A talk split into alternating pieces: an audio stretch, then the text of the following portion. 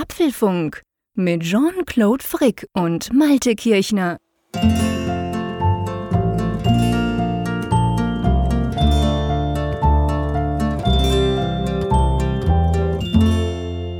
Apfelfunk 239, aufgenommen am Mittwoch, 2. September zur gewohnten späten Zeit was alles andere als selbstverständlich ist in diesen Wochen. Und lieber Jean-Claude, ich habe eine bahnbrechende virologische Entdeckung gemacht. Schieß los. Ich habe festgestellt, dass Erkältungsviren sich auch über digitale Leitungen verbreiten können. Du wirst es nicht glauben. Ja, definitiv. Ich hör's dir an. Also ihr da draußen, wenn ihr euch jetzt fragt, ja, was ist denn jetzt mit dem Apfelfunk los? Man muss ganz klar sagen, der Apfelfunk seit einer guten Woche ist infiziert. Zuerst hat's mich ja total äh, flach gelegt. Ihr habt das ja gehört im Let in der letzten Folge, da habe ich ja ganz schlecht getönt. Und jetzt ist es der Malte und gell, du warst wirklich auch krank diese Woche. Ich war tatsächlich wirklich krank, also mit Fieber und allem. Das war jetzt schon eine etwas heftigere Erkältung, würde ich mal sagen. Zum Glück aber eine sehr schnelle Erkältung. Verrückt. Und meine Stimme ist halt jetzt noch ein bisschen lediert. Man hört es leider. Also entschuldigt bitte, dass ihr diese The Voice hier heute Abend oder in, in dieser Sendung habt. Aber naja, immerhin, ich bin wieder fit genug, um einen Podcast aufzunehmen. Gestern hätte ich da noch nicht dran geglaubt. Und wer jetzt denkt, naja, das kann ja mal zufällig passieren, dass jetzt zwei Leute irgendwie direkt nacheinander krank werden, das ist in der Tat, das kann passieren, aber es ist wirklich ein ungeschriebenes Gesetz in dieser Sendung, dass wenn du krank wirst, dass ich eine Woche später meist auch krank werde. Das ist schon etliche ja. Male jetzt passiert ja. in den viereinhalb Jahren. Und letzte Woche, nachdem wir aufgenommen hatten, habe ich noch zu meiner Frau gesagt, pass mal auf, der Frick ist krank, nächste Woche bin ich dran. Und da haben wir drüber gelacht, weil es überhaupt gar kein Anzeichen gab in unserem Umfeld, dass jemand krank werden könnte.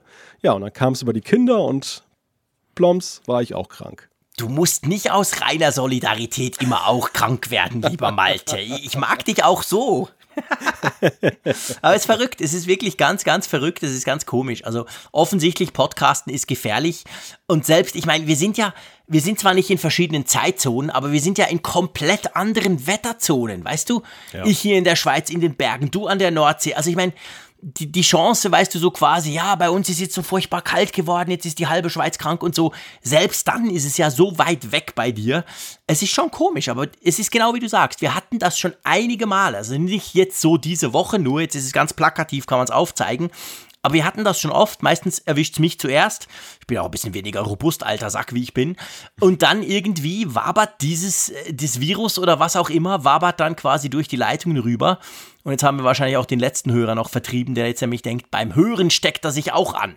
Aber es geht nicht. Es geht nur beim Produzieren, oder Malte?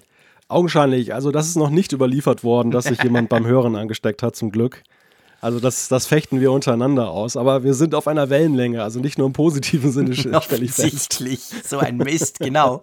Deine Firewall ist genauso durchlässig gegenüber ja. meinen Viren, wie meine gegenüber meinen Kindern ist. Ich habe das schon früher immer gesagt, irgendwie, ah Mensch, da bringt der Große wieder was heim und du kannst zwei Tage warten, zack, der Papa hat's auch. Das ist irgendwie, der hat den Schlüssel zu, zu meiner ganzen Abwehr hier. Aber bei dir scheint das ganz ähnlich zu sein. Aber nicht nur hören, ähm, macht euch natürlich selbstverständlich nicht krank. Ideal, idealerweise sogar ein bisschen gesünder, weil ihr euch vielleicht ja ein bisschen amüsiert, wenn wir da zusammen quatschen. Sondern, gell, auch zuschauen auf YouTube. Ich glaube, das ist auch ungefährlich. Das äh, kann man, glaube ich, auch als ungefährlich ansehen. Und das ist halt wieder jetzt der Fall. Ja, es hätte eigentlich ja schon am Freitag der Fall sein sollen, aber dann mussten wir es ja leider kurzfristig absagen, weil es seine Gesundheit wirklich nicht zugelassen hat, dass wir Apfelfunk am Hörer machen. Und deshalb haben wir gesagt, eine Woche später. Unsere fantastischen Gäste können zum Glück auch. Das war so die Voraussetzung, dass wir ver verlegen können.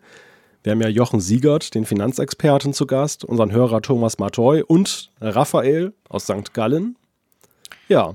Genau, die hatten wir ja letzte Woche schon geplant gehabt, aber ehrlich gesagt, es ging knapp am Mittwoch diesen Podcast vor einer Woche aufzuzeichnen, am Nachmittag, ja. Das war ja quasi auch ganz eine Premiere. Aber dann am Freitag, es wurde bei mir wirklich nicht viel besser. Also ich bin erst jetzt seit zwei Tagen, habe ich wieder das Gefühl, ich bin so einigermaßen auf dem Damm. Ich arbeite wieder und alles soweit okay. Noch so ein bisschen neben, ihr hört es vielleicht an der Stimme, noch ein bisschen Husten und so.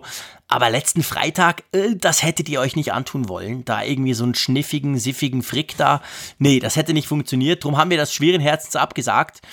Aber ja, diese Woche klappt's. Du warst schon krank, ich war auch schon krank, Rückfälle gibt's keine. Also dieses Mal findet es statt, nämlich am Freitag und, gell, äh, um 22 Uhr. Nicht um Viertel vor zehn wie normalerweise, sondern eine Viertelstunde später. Genau, wir sind dem, der Bitte eines befreundeten Podcasts nachgegangen, der ab 21 Uhr sendet. Und damit das nicht zum Geisterspiel wird, haben wir dann gesagt, machen wir das dann eine Viertelstunde später ja, wir wollen uns ja nicht gegenseitig irgendwelche Hörerinnen und Hörer bzw. Zuschauer abjagen, sondern wenn ihr wollt, habt ihr quasi den kompletten Apfelabend. Zuerst Apfeltalk live um neun und dann um zehn kommen wir mit dem Apfelfunk am Hörer.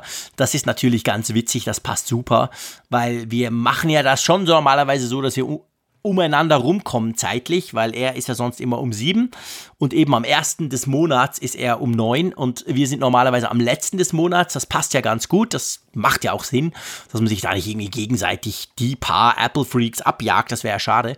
Aber jetzt eben wegen meiner Krankheit mussten wir das verschieben. Und ich glaube aber so kommen wir ganz gut aneinander vorbei, oder? Genau, denke ich auch. So, du, apropos kommen, apropos vorbei, kommt, wir schauen mal unsere Themen an. Da gab es ja wieder einiges diese Woche. Es läuft viel im Apple-Universum. Ich freue mich. Ja, ich glaube, der September, der wird uns sowieso noch Freude bereiten. Das ist sozusagen das Entree, was wir jetzt besprechen werden. Am Anfang der leichte Einstieg. Ist das MacBook das erste Apple Silicon-Gerät? Dann geht es um Corona-Tracing und zwar ohne App und dafür verantwortlich als iOS 13.7, welches gestern veröffentlicht wurde. Da müssen wir natürlich drüber sprechen gibt es ein Website-Event im September. Es gibt Gerüchte über Apples Pläne. Facebook und Apple im Clinch. Siegt der Datenschutz für einmal? Dann schiefgelaufen. Ein Mac-Trojaner ist versehentlich notarisiert worden. Dann natürlich die Umfrage der Woche und auch Feedback. Dafür wird es alles reichen hier in dieser Sendung. Ja, lass uns gleich mal ähm, mit dem Thema ähm, anfangen, wo ich immer, wenn ich das lese, so ein leichtes Lächeln auf den Stockzähnen verspüre. ja, weil das ja auch deine Theorie ist. Ne? ja, genau. Hand ausfahren zum Schulterklopfen. Ähm, ja, sollte man ja nicht tun, aber es ist tatsächlich so. Erinnerst du dich noch, als 2000, was war denn das? War das 17? 18? Als das MacBook eingestellt wurde. Du hast mhm. ja ein MacBook. Du hast ja immer noch eines dieser coolen ja. 12 Zoll super leicht Dinger. Genau. Ähm, und das wurde ja eingestellt vor, ich, ich weiß nicht, ich glaube zwei Jahren, oder? Ich bin jetzt mhm. nicht ganz hundertprozentig sicher. Und damals habe ich doch gesagt, ja, man muss mal gucken, das kommt doch sicher dann zurück mit Apple. Damals wussten wir nicht Apple Silicon, man wusste noch gar nichts, aber man wusste natürlich, man hat vermutet schon damals, dass Apple irgendwie da an eigenen Prozessoren rumwerkelt. Inzwischen wissen wir das und jetzt ist ein Gerücht, das aus China bzw. aus der Zuliefererkette kommt, geht eben genau in diese Richtung, dass das erste Apple Silicon Gerät, wir werden ja dieses Jahr mindestens eins von diesen neuen mit dem Apple Chip, diesen neuen Mac sehen, könnte eben wieder das MacBook sein, gell? So sieht's aus. Also es ist in der Tat ja schon lange spekuliert worden, dass ja eben die, der, die ARM äh, Umwandlung bei dem mhm. Prozessor dann zuerst sich dann eben mit dem MacBook dann ähm, vollziehen wird, weil es eben ja auch dem zum Beispiel dem iPad Pro am nächsten ist, einfach in ja. vielen Eigenschaften, die es hat, sowohl was die Rechenpower angeht, also ein MacBook Pro ist zum Beispiel noch ganz woanders schon angelangt, aber eben auch so was Faktoren angeht wie Batterielaufzeit. Und da ist ja dann die Rede davon, dass das ja irgendwie 15 Stunden oder mehr Batterielaufzeit Boah, mitbringen Träumchen, könnte. Ein Träumchen. Ich, der nie genug Batterie kriegt. Ja, ich finde das ja sowieso spannend. Ich finde ja das Interessante ja bei dieser Umstellung, also es sind ganz viele Dinge interessant letztendlich für Apple-Menschen und vor allem für Mac-Fans, wie ich einer bin, ist das natürlich sowieso eine große Sache in den nächsten zwei Jahren. Aber ich finde es ja spannend. Es gibt eigentlich so ein bisschen hm, zwei, zwei Stoßrichtungen, die man gehen kann. Die eine Richtung ist, guck mal, wie toll doch das iPad ist und hätte Johnny Ive noch 2 mm mehr Akku eingebaut, wäre sogar die Akkulaufzeit geil, aber ist ein anderes Thema. Aber auf jeden Fall schaut euch mal diese tolle Leistung an und es hält ja auch 10 Stunden das iPad Pro.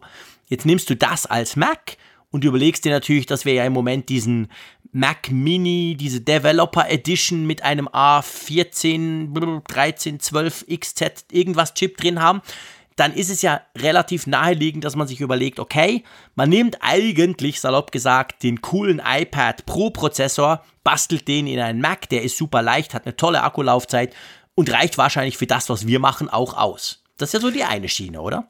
Ja, und das ist eigentlich ganz spannend, dass Apple diesen Weg geht. Ähm, denn das war ja die große Frage bei der WWDC, als sie diese Pläne vorgestellt haben für den Prozessor welche Roadmap, welche, welche mhm. Karte hat Womit Apple fangen sie an? Genau, ja, wofür fangen sie an, aber auch wie gliedern sie das? Also ja. wird, wird es Prozessoren geben, A-Chips, die sie parallel bei iPad und den Macs einsetzen? Oder ist es so, dass sie eine ganz neue Prozessorfamilie von Anfang an aufmachen? Dass die irgendwie eine andere Bezeichnung kriegen und dann halt dann wirklich so parallel laufen und sich immer mehr über die Zeit auch entfernen?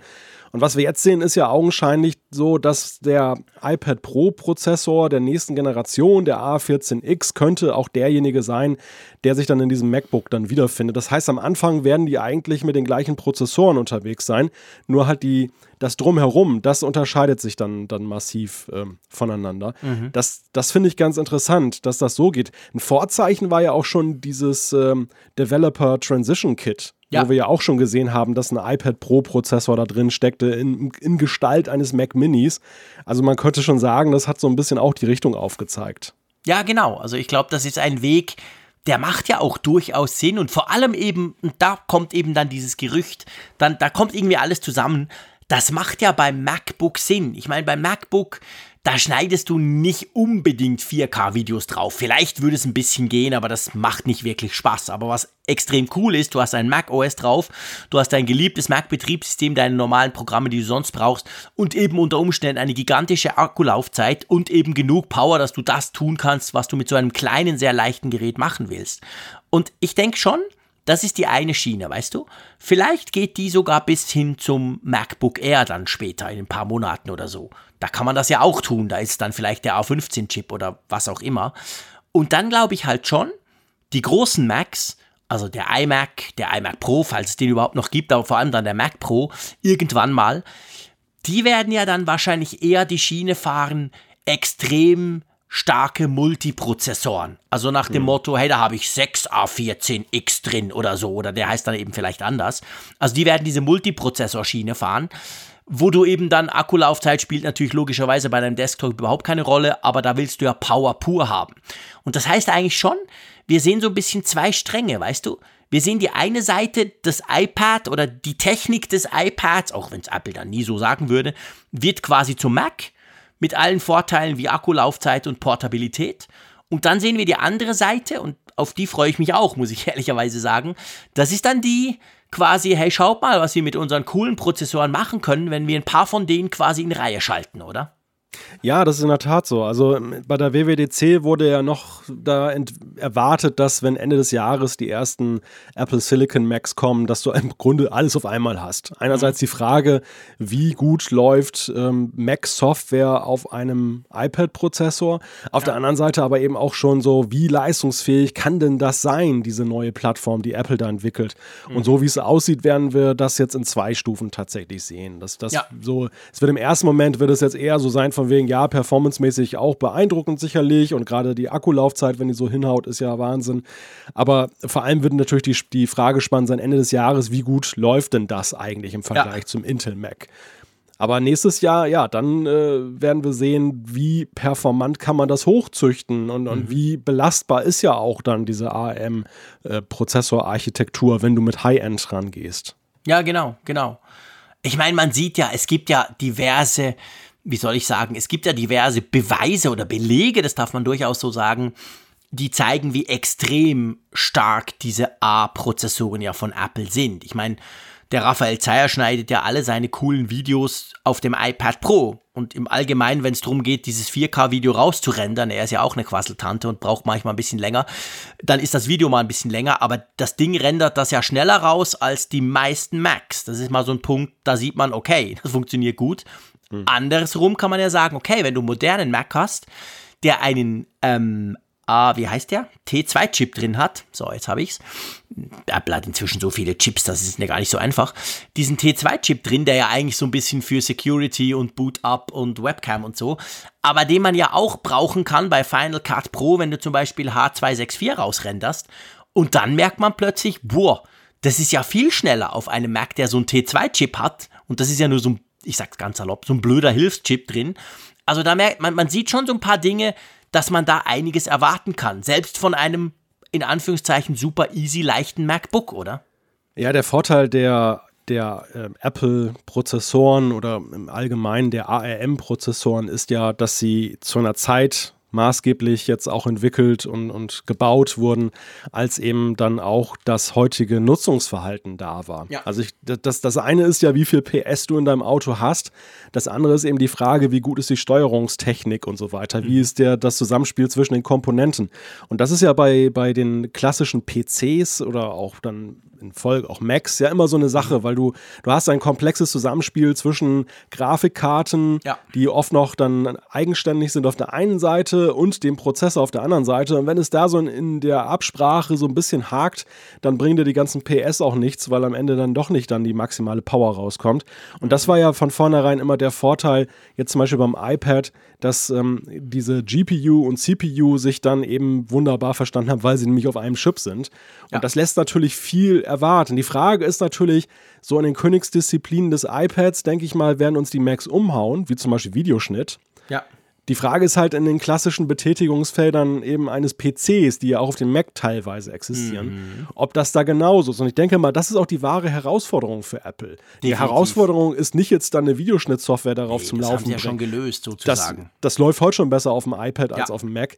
Aber ähm, die Frage ist halt, wie werden klassische Computeranwendungen, also die jetzt nicht Mobilcomputer-spezifisch mhm. sind, wie gut werden die jetzt auf die, so einer Plattform laufen? Und ich denke mal, da wird auch noch viel ja, Handlungsbedarf gewesen sein, um das wirklich fit zu machen. Ja, und vor allem natürlich, ich meine, dass Apple das überhaupt ja ankündigen kann und dass sie ja den Weg aufgezeigt haben, wir kriegen Rosetta zurück, quasi diese Übersetzungsumgebung, die es ja erst ermöglicht, dass wir vom Tag 1 an, wo wir uns so einen neuen Apple Silicon Mac kaufen, Programme ausführen können, die ja gar nicht für diesen Apple Silicon Mac gemacht sind. Also wir werden ja noch ziemlich lang, je nach Tool, das du einsetzt, werden wir ja noch auf alter Software sitzen die muss ja übersetzt werden. Also sprich, der Frick, sein, sein Chrome-Browser, so wie ich Google kenne, werden die ganz am Schluss kommen und das neue Apple Silicon unterstützen, weil sie ja meistens langsam sind, wenn es um Adaptionen von solchen Dingen geht. Also von dem her gesehen, ich will am Anfang meinen Chrome-Browser starten können. Ich will damit arbeiten können. Und das wird funktionieren. Aber das braucht per se natürlich schon massiv Rechenleistung, weil der ja dann quasi diese ganze Geschichte übersetzt, diesen Code übersetzt, damit es dann eben läuft. Also von dem her gesehen, diese ganzen Sachen und dann eben, wie du sagst, natürlich ganz spezifische Programme, auch wenn sie angepasst sind, ist dann die Frage. Das braucht schon per se einfach genug Power, damit du dich überhaupt an sowas rantraust. Als Hersteller, weißt du? Ja, ja, richtig, richtig. Naja, und interessant ist natürlich auch, das MacBook ist ja eben immer eher das Aushängeschild Apples gewesen wegen seiner Ultramobilität. Das ja. war auch der Grund, warum ich mir das damals gekauft habe, weil mhm. mich das einfach fasziniert hat, dass es so 12 Zoll klein ist und sehr portabel ist. Aber es hat ja immer so etwas den Ruf, dass es dann doch so, naja, unterpowered ist sozusagen. ja, das, so schnell war es dann nicht, gell? Nee, eben, dass alle anderen das viel besser können und viel performanter sind. Und das wäre natürlich auch dann jetzt im Punkto Auftakt nochmal so ein sehr gutes, ein sehr interessantes Signal, mhm. wenn man dann eben sieht, hey, guck mal, die Lame Duck sozusagen, die es früher ja, war, ist jetzt der, Front, der Frontrunner sozusagen. Hast du eigentlich einen Lüfter in deinem Modell? Was, was hast du für ein Modell? Was ist da drin? Oh. Bei deinem MacBook, weißt du das? Freunde, das, da hast du mich jetzt natürlich völlig auf dem falschen Fuß erwischt. Ja, aber ob, ob, hörst du den Lüfter oder hörst du ihn nicht? Weil nein, wenn du ihn nicht hörst, hast du wahrscheinlich keinen drin. Den Lüfter höre ich nie, nein. Okay. Nein. Weil das war ja auch spannend. Das war ja auch so ein Thema, als das rauskam. Dass es dann quasi hieß, hey, guck mal, das ist ein, ein Laptop, da läuft normal macOS drauf, aber eben ohne Lüfter. Ich glaube, je nach Prozessorausstattung oder so, das weiß ich nicht mehr genau, wie das ging. Ob M3 oder M5 oder irgend sowas. Aber das wird ja, also da rechnen wir ja eigentlich alle damit, dass das zumindest das MacBook und vielleicht sogar dann später das MacBook Air ja ohne Lüfter auskommen werden dank diesen A-Chips. Und das ist ja auch eine Geschichte. Also ich habe letztens wieder das MacBook Air von meiner Frau gehört über zwei Stockwerke, weil der Lüfter gebrüllt hat. Hört man ja immer wieder von Leuten, die mit ihren Laptops kämpfen, beziehungsweise wo das Laptop mit irgendwas kämpft und dann der Lüfter hochdreht. Das wäre schon cool, wenn wir einfach jetzt in der, ich sag mal, im Notebook-Lineup auf die Lüfter verzichten könnten bei Apple in Zukunft, oder? Ja, klar. Das, ich meine, andererseits ist es so, dass der Lüfter ja sowieso auch schon heute bei den meisten MacBooks ja erst in Aktion tritt, wenn du wirklich extreme Anwendungen darauf abfährst. Ja, kommt ein bisschen drauf an, wie, wie, wie, ja, natürlich grundsätzlich schon, aber ich zum Beispiel mein MacBook Pro, was ist das, 2017, ohne Touchbar, das, das ich im Büro habe, ich meine, ich lasse den an, der startet hoch, dann lädt er wahrscheinlich noch irgendwelche Business-Software, die unsere IT installiert hat. Und dann surrt der Lüfter halt zuerst mal 20 Sekunden. Dann hört er wieder auf, dann kann ich arbeiten. Aber das sind halt so zwischendurch, plötzlich hörst du das Ding halt, je nachdem, was du machst. Mhm. Und es ist ja auch so, wir hatten ja jetzt einen recht heißen Sommer. Du erinnerst dich, wir waren ein paar Mal bei fast 30 oh, Grad ja. unterm Dach am Senden da ist es ja dann auch so. Also da, da reicht es ja dann, wenn du das Lap Laptop nur anguckst und dann lüftet es einfach, weil es per se schon heiß ist. Es gibt ja auch, es gibt durchaus auch, ähm, sage ich mal, Situationen, wo der Lüfter halt lüftet, weil es draußen zum Beispiel heiß ist oder im Zug oder die Sonne scheint drauf oder whatever. Also ich würde mich sehr freuen, ehrlich gesagt. Das finde ich zum Beispiel beim iPad Pro wirklich cool. Das ja hat logischerweise keinen Lüfter und das ist völlig egal, wie warm das Ding ist, ob die Sonne drauf scheint, ob ich gerade im Zug ohne Klimaanlage sitze, da hörst du nie was, wenn du arbeitest, oder? Ich habe gerade mal nachgeguckt. Ähm, mhm. Das, das jüngste MacBook gab es mit M3 in der Grundausstattung, mhm. aber es gab es auch mit i5 und i7. Ah, okay. Und die hatten dann sicher einen Lüfter, weil da gehe ich von aus. Möglich. Genau, ja, genau. Aber der, der M3 hatte, glaube ich, keinen. Genau. Richtig, genau. Ja. ja. Also ich finde nach wie vor, und das ist jetzt nicht, weil ich das schon vor zwei Jahren gesagt habe, aber das macht auf mich wirklich einen, das macht auf mich Sinn, dieses Gerücht oder diese Idee oder diese Pläne, die da aus Asien rüber wabern zu uns, dass man eben mit dem MacBook starten könnte, also mit einem Revival des MacBooks und das dann quasi mit, ja, mehr oder weniger iPad-Hardware ausstattet, oder? Das, das, macht, das würde irgendwie passen. Ja, es hat natürlich auch marketingmäßig einfach unglaublich viele Reize. Das fängt ja damit ja, an, dass man so einen Computer einfach nur MacBook nennt. Also das, ja. das MacBook ist sozusagen der, der Anfang aller Computer. Da, da stand noch mal ganz am Anfang überhaupt der MacBooks an sich und dass man jetzt wieder so diesen Reset auf eine neue Plattform dann mit dem schlichten Titel beginnt, das, das, ist, das passt ja auch viel besser, als wenn du ein Pro oder R noch mit dem Namen Definitiv. stehen hast. Ja, und du hast halt diese, du hast den Vorteil, erstens natürlich ist es neu und hey, jetzt mit Apple Silicon und Yubi aber du bringst gleichzeitig ein Gerät zurück. Also du, du erweiterst dein Line-up, weil ich weiß, dass es waren ja viele, viele, viele, viele Leute wirklich traurig, als dieses MacBook, das ja immer eher teuer war, aber eben super portabel, als das aus dem Line-Up geflogen war. Also das, das war auf Social oder auch sonst, man hat von vielen gehört, ja, das ist super schade, da fehlt doch Apple jetzt eigentlich was in diesem ultra portablen Bereich. Also es wäre natürlich auch cool, weil Apple dadurch quasi etwas zurückbringt, was sehr beliebt war. Das hat ja einen guten Ruf, das MacBook. Ja, das hat zweifellos einen guten Ruf. Also eben gerade wegen dieser Ultraportabilität.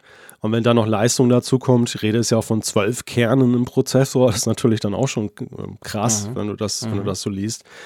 Ja, das könnte, das könnte wirklich ähm, sehr viel Aufmerksamkeit auf sich ziehen. Ja. Genau. Was hast du das Gefühl? Ich meine, wir wissen es nicht. Das ist jetzt reine Spekulation. Da könnte ich dich auch fragen, wie die Sandbeschaffenheit in Wilhelmshaven ist, wobei das weißt du wahrscheinlich besser. Aber meinst du, das ist einfach so das Flagship-Device, wo man sagt, guck, damit beginnen wir quasi den Wechsel? Oder wird gleich noch was Zweites kommen? Der Sand ist rau, um das mal vor, voranzustellen.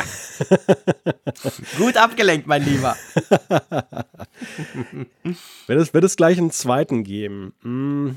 Also ich könnte mir allenfalls vorstellen, dass man vielleicht, weil es sich jetzt gerade anbietet, da man ja schon Erfahrung gesammelt hat mit dem Developer Transition Kit, dass man den Mac, den Mac Mini auch gleich aufsetzt. Ich hatte gehofft, dass du darauf eingehst, weil das hab, ist mir eben auch durch den Kopf geschossen. Ich meine, der, der Mac Mini das ist ja blöd gesagt, der erste Apple Silicon Mac. Den kann man zwar nicht so richtig kaufen, man darf nichts damit tun. Apple sagt selber, es läuft noch nicht richtig und so. Man schickt ihn dann wieder zurück, aber theoretisch, ja genau, das wollte ich, also theoretisch könnte man ja auch ein MacBook nehmen und dann daraus quasi den, den, den Mac Mini, also das, den Mac Mini, weil dann hättest du ja den Vorteil, die, die portabel sein wollen und jetzt einfach unbedingt eines dieser neuen Apple Silicon Geräte haben, die hast du abgeholt mit einem neuen MacBook. Okay? Mhm. Und dann gibt es ja vielleicht den einen oder anderen, der sagt, ja, aber ich hätte, uh, Desktop und mein iMac ist jetzt schon 18 Jahre alt, ich würde den gerne austauschen. Dann hättest du natürlich mit dem Mac Mini, hättest du quasi auch gleich die Desktop-Fraktion, na, nicht komplett befriedigt, aber du hättest zumindest dort schon mal ein Angebot, oder? Ja, und vor allem knüpft man da auch wieder an eine gute alte Tradition an, denn der Mac Mini ist in seiner Geschichte ja auch so ein wunderbarer Wechselrechner gewesen. Nämlich Stimmt. damals von der PC-Plattform auf den Mac, als die mhm. Intel-Prozessoren verbaut wurden. Man hat den Leuten das schmackhaft gemacht, dass du so ein Ding dir kaufen kannst für relativ kleines Geld Ja. und konntest deinen alten Monitor, deine alte Tastatur vom PC weiterverwenden und konntest dann auch, ja, wenn du dir noch nicht ganz sicher bist, und das war bei mir damals der Fall, Ende der 2000er, so im Wechselbetrieb das dann machen, dass du noch einen PC hast, so sicher ist sicher, und auf der anderen Seite eben nutzt du dann schon einen Mac und wirst dann sozusagen in diese wunderbare Welt hineingezogen.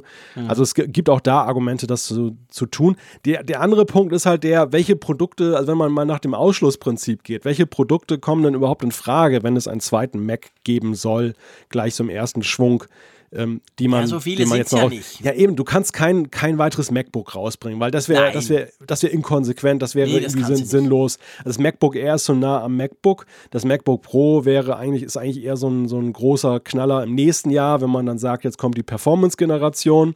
Also Ja. Mac MacBooks ist damit schon mal erledigt. Was bleibt noch? Mac Pro ist klar, wird nicht dabei sein. Ja. Und dann hast du noch den iMac, aber der iMac ist ja auch eher so aus dem Leistungslager. Der ist ja auch jetzt nicht jetzt irgendwie so ja, zart beseitet, dass du sagst, ähm, da reicht jetzt ein A14X-Prozessor, der auch im iPad steckt. Dann muss es ja auch schon etwas mehr sein. Ja, und vor allem der iMac wurde ja jetzt gerade erneuert. Also wir haben Das ja kommt jetzt, jetzt gerade Ja. vor zwei, drei Wochen haben wir einen neuen iMac bekommen mit ganz neuen Innereien bis 10 Core und schieß mich tot. Also der ja eigentlich so ein bisschen zeigt, guck mal, was man mit dieser Plattform mit Intel noch machen kann.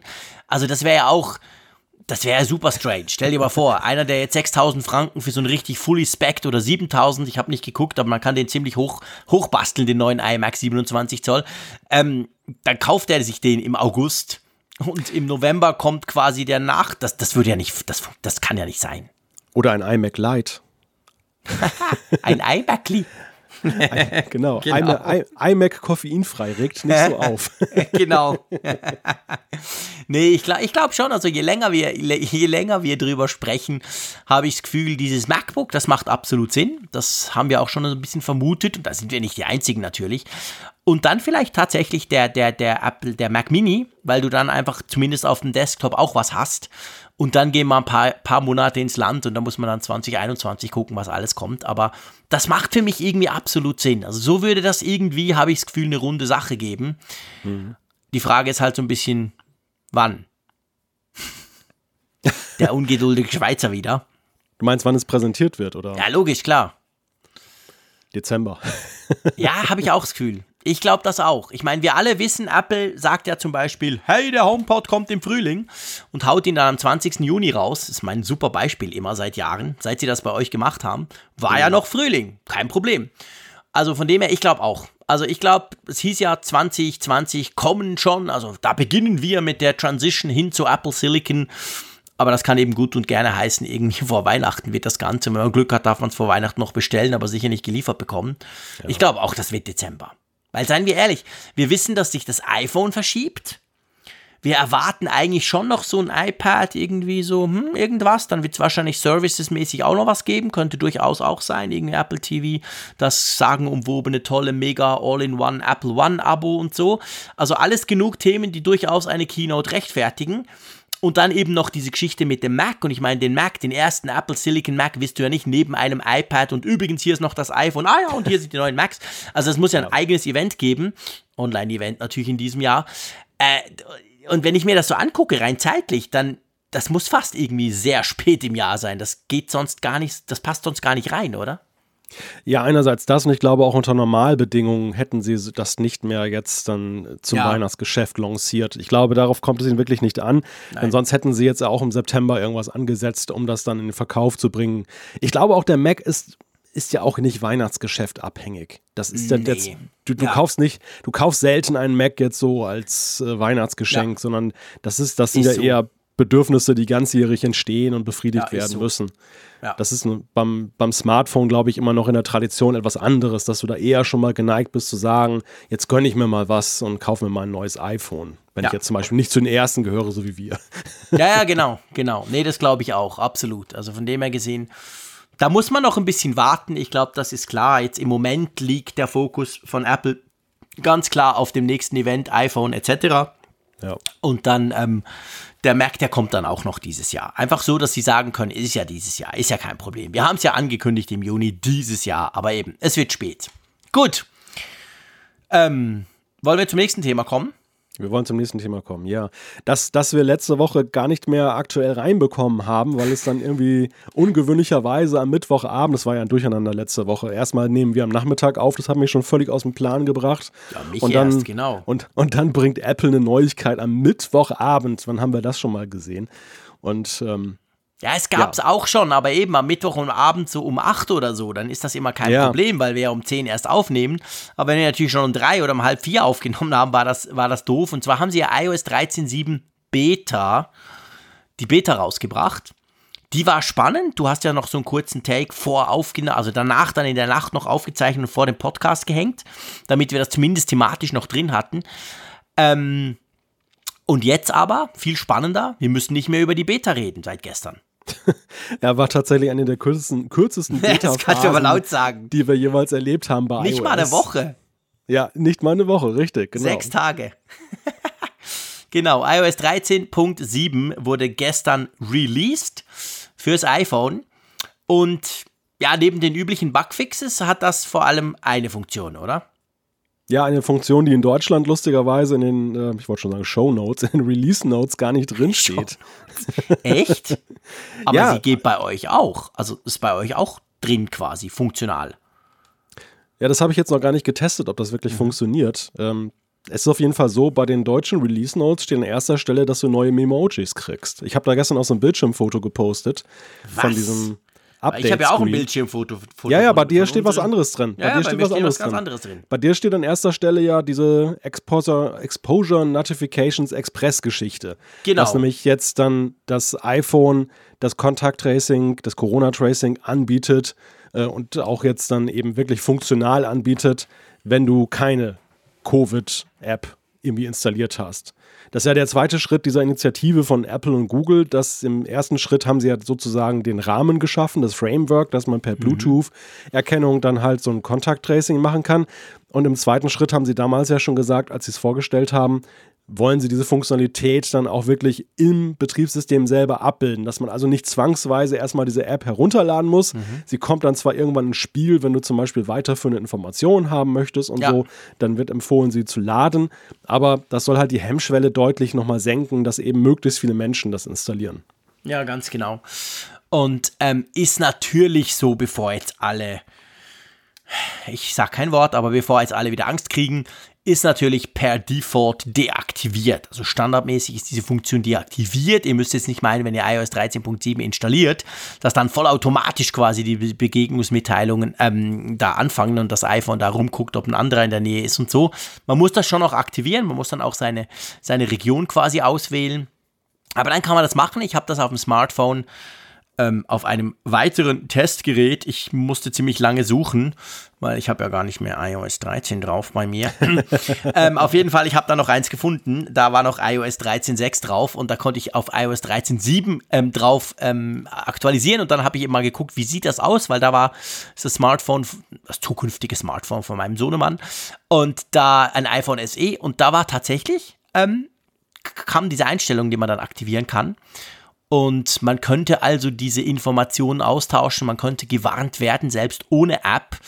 Und ich weiß nicht, wie es dir ging. Ich habe dann einige, ich, ihr wisst ja, dass ich arbeite ja als Digitaljournalist und Experte noch. Ich kriege ja viele Anfragen dann auch von anderen Journalisten. Ich wurde dann sofort gefragt heute, ja, aber warum braucht's denn die App noch? Oder irgendjemand hat mir auf Twitter geschrieben, siehst du 20 Millionen an SAP und Telekom versenkt für nix. Aber das stimmt ja gar nicht, gell? Die App braucht's nämlich schon auch noch. Ja, ja, also zumindest die Infrastruktur braucht es ja definitiv, wo dann Genau, zum Beispiel, genau. der ganze Datenaustausch dann stattfindet mit dem, also einerseits dann die, die Schlüssel, die da reingeladen werden, das Aussenden an die Geräte, um den, den Schlüsselabgleich zu machen, wenn es einen Infektionsfall gibt. Das, das läuft ja nicht bei Apple oder Google auf deren Servern, sondern das ist nationale Infrastruktur. Alleine schon aus Datenschutzgründen handhabt man das ja so, damit es da gar nicht erst irgendwie in Verruf gerät, dass dann eben Apple und Google da doch ihre Finger drin haben und mehr wissen, als sie sollten. Ja, aber es geht natürlich auch noch äh, weiter mit den Spezifika, die, die halt dann pro Land da halt da sind, im Handling halt. Ne? Und das können das Framework natürlich, könnte es zwar abbilden, aber es wäre unglaublich äh, fehlerträchtig. Ja, das wäre super kompliziert. Wenn das aus einer Hand dann kommt, man sieht ja alleine, wie viele Updates es für die, für genau. die nationalen Covid-Apps schon gegeben hat seit genau. dem Anbeginn. Das ist Wahnsinn, wie viel da noch nachgebessert wurde. Ja. Jedes, jedes Land hat andere gesetzliche Rahmenbedingungen, in denen das stattfindet. Ja, und auch andere Workflows. Weißt du, was ja. machst du jetzt? Jetzt, wenn, wen rufst du an? Musst du überhaupt anrufen? Wirst du selber angerufen? Es gibt ja ganz viele Dinge, die in dieser App drinstehen, was du tun kannst. Und die sind überall logischerweise anders auch beschrieben und eben anders adaptiert und angepasst. Und das kann ja so ein Framework auf gar keinen Fall leisten. Also von dem her gesehen. Aber ich finde noch einen anderen Punkt spannend bei diesem Thema, der mich ähm, ich sag mal, technologisch erfreut. Und zwar ist es ja so, dass dieses iOS 13.7 ja nicht nur den Grundstein legt oder überhaupt die Funktionalität mitbringt, dass man jetzt ohne Corona-App trotzdem gewarnt werden kann oder andere warnen kann, sondern es legt ja auch den Grundstein, dass man länderübergreifend das machen könnte. Also, dass der Schweizer mit dem Deutschen in Deutschland quasi kommunizieren könnte und dann gewarnt wird, auch wenn er wieder zurück in der Schweiz ist und solche Sachen. Weil das war ja bis jetzt ein ungelöstes Problem. Es gibt inzwischen, glaube ich, acht oder neun von diesen, von diesen Corona-Warn-Apps hier im näheren Umfeld, Italien etc., also Österreich, Deutschland etc. Da gibt es inzwischen einige. Die kann man sich zum Teil auch alle installieren. Ich habe die italienische drauf und die deutsche. Nicht, dass ich hier nach Deutschland gehe im Moment, aber man muss ja testen.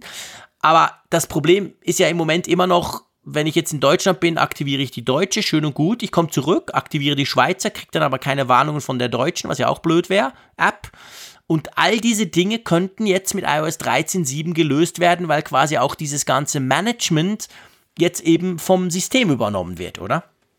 Ja, und was auch erfreulich ist, das habe ich mir heute mal genauer angeguckt, ist, du hast in den Einstellungen jetzt ja auch ein wesentlich besseres Interface, um diese mhm. Begegnungsmitteilungen da auch zu Viel konfigurieren. Ja. Am Anfang, ja, einfacher, überhaupt erstmal einfacher zu finden. Ja, am Anfang, möglich. Ja, am Anfang genau. war es ja recht gut versteckt. Da musstest du erstmal wissen, wo finde ich denn überhaupt diese Contact Tracing Einstellungen im Betriebssystem.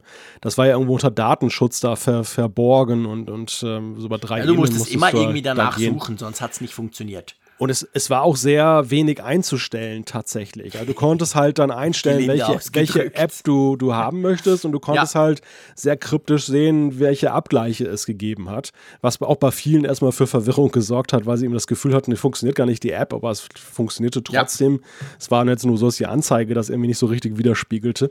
Und jetzt hast du halt wesentlich mehr Einstellungen, es ist grafisch viel besser ausgearbeitet. Äh, du kannst halt wirklich sehen, welchen, welche Entwicklung das genommen hat, beziehungsweise wie eben so ein Softwareentwicklungsprozess auch läuft. Am Anfang, mhm. was wir bekommen haben, war wirklich ja so Prototypstadium, fast eigentlich so internes Testing. So ja, wirklich, und, genau. Und jetzt hast du das, was du halt kriegst, was der normale Anwender halt normalerweise erst kriegt und nicht dann ja. eben dann das da, was davor war. Ja, genau. Also das ist wirklich interessant. Also da wird jetzt, wird jetzt, wurde viel getan auf allen Seiten. Gilt übrigens natürlich auch für Google. Also für die Android-Nutzer unter uns, wir wissen ja, wir haben Hörer, die Android nutzen und vielleicht ein Mac haben oder, oder auf jeden Fall kein iPhone.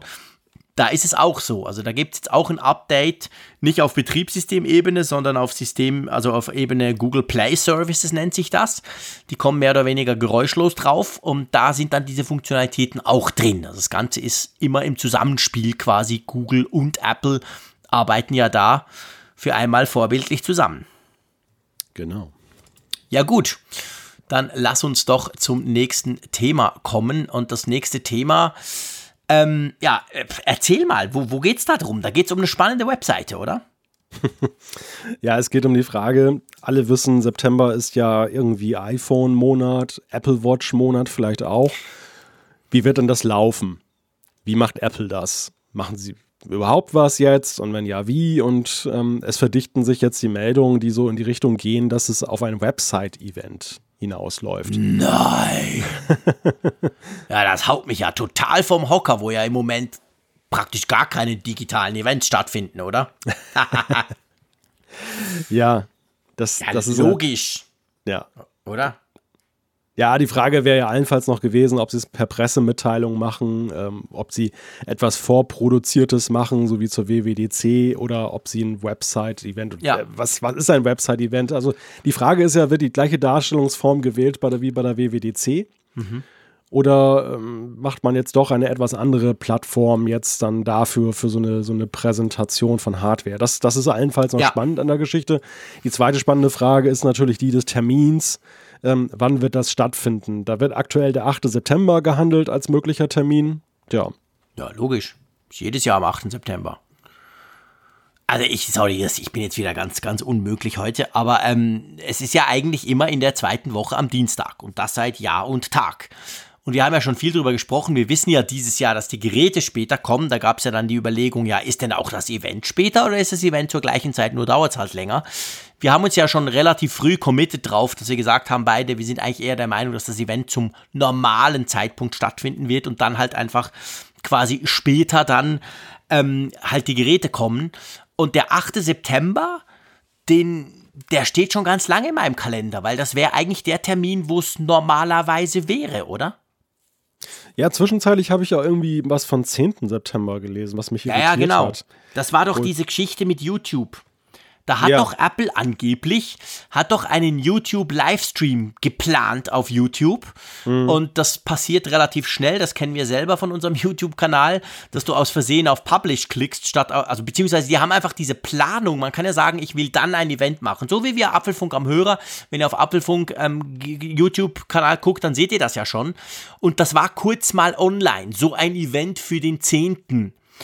Aber ehrlich gesagt, ich habe das nie eine Sekunde geglaubt, weil am 11., am Freitag von nächster Woche, ist 9-11.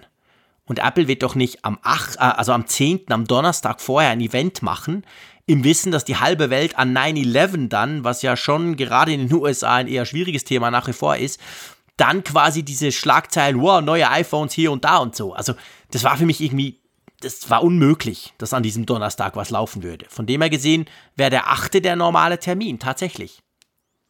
Ja, wobei dieses Dilemma, dass sie nah am 11. September war, das hatten wir, glaube ich, ja schon irgendwann Naja, mal. sie hatten schon dieser, oft. Mhm. Die Dienstag. Und da- da waren sie, glaube ich, ja tatsächlich, waren sie nicht mal irgendwann auf den 10. auch gegangen, weil- um den 11. zu vermeiden?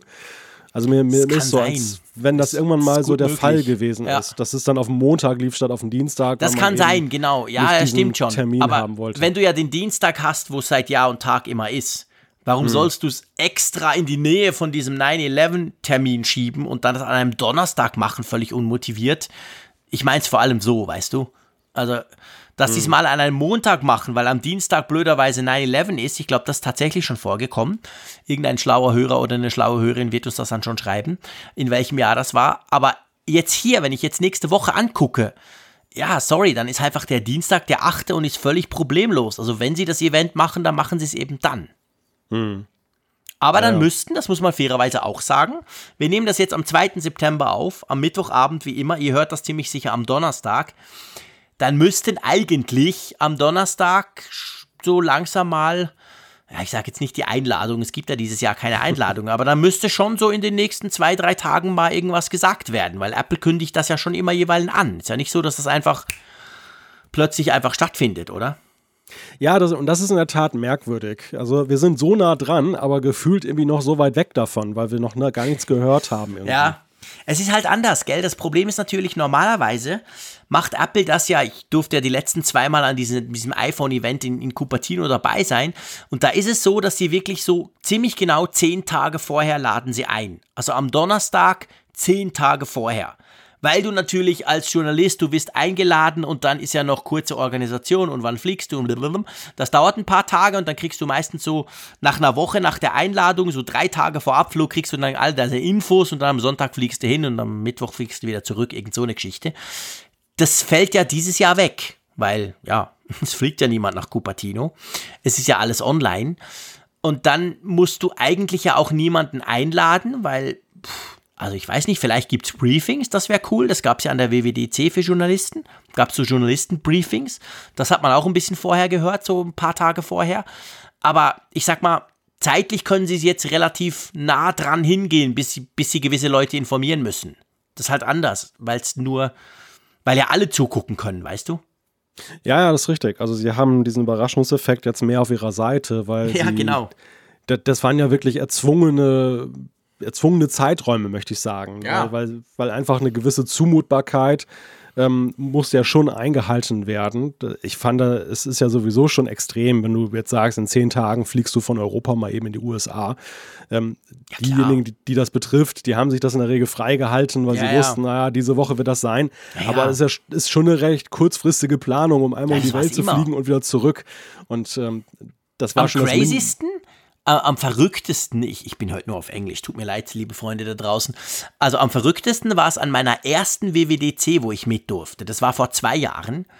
Da, ich glaube, das war wahrscheinlich noch organisatorisch, vielleicht war ich gar nicht vorgesehen oder einer wurde krank, ich weiß es nicht. Auf jeden Fall, da hat man mich am Donnerstag angerufen, ob ich am Sonntag ähm, nach Kalifornien fliegen will. Ich meine, natürlich, man hat immer Zeit und man, man hat sich das irgendwie ja sowieso freigehalten. Da habe ich ja keine Termine, weil ich weiß, ich muss sowieso arbeiten rund um diese Termine rum.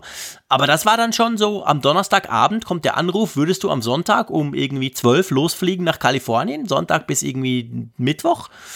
Das war schon, das war super kurzfristig, ja. Aber es war das erste Mal, dass ich überhaupt so an so, ein- so ein äh, Übersee-Event eingeladen wurde. Von dem her war natürlich die Diskussion so, es gab ja nur eine Antwort. Ist ja klar, oder? Aber ja gut, also lass uns mal zurückkommen zum Event. Ich glaube, wir haben nämlich, Ja. ich habe so viel gelästert, dass ich gar nicht, dass wir gar nicht erklärt haben, ein Apple Website Event. Das würde ja heißen, gell? Eben nicht wie die WWDC alles so voraufgezeichnet, sondern blöd gesagt live. Wir gucken es auf der Webseite, aber es ist halt niemand dort im Steve Jobs Theater, oder?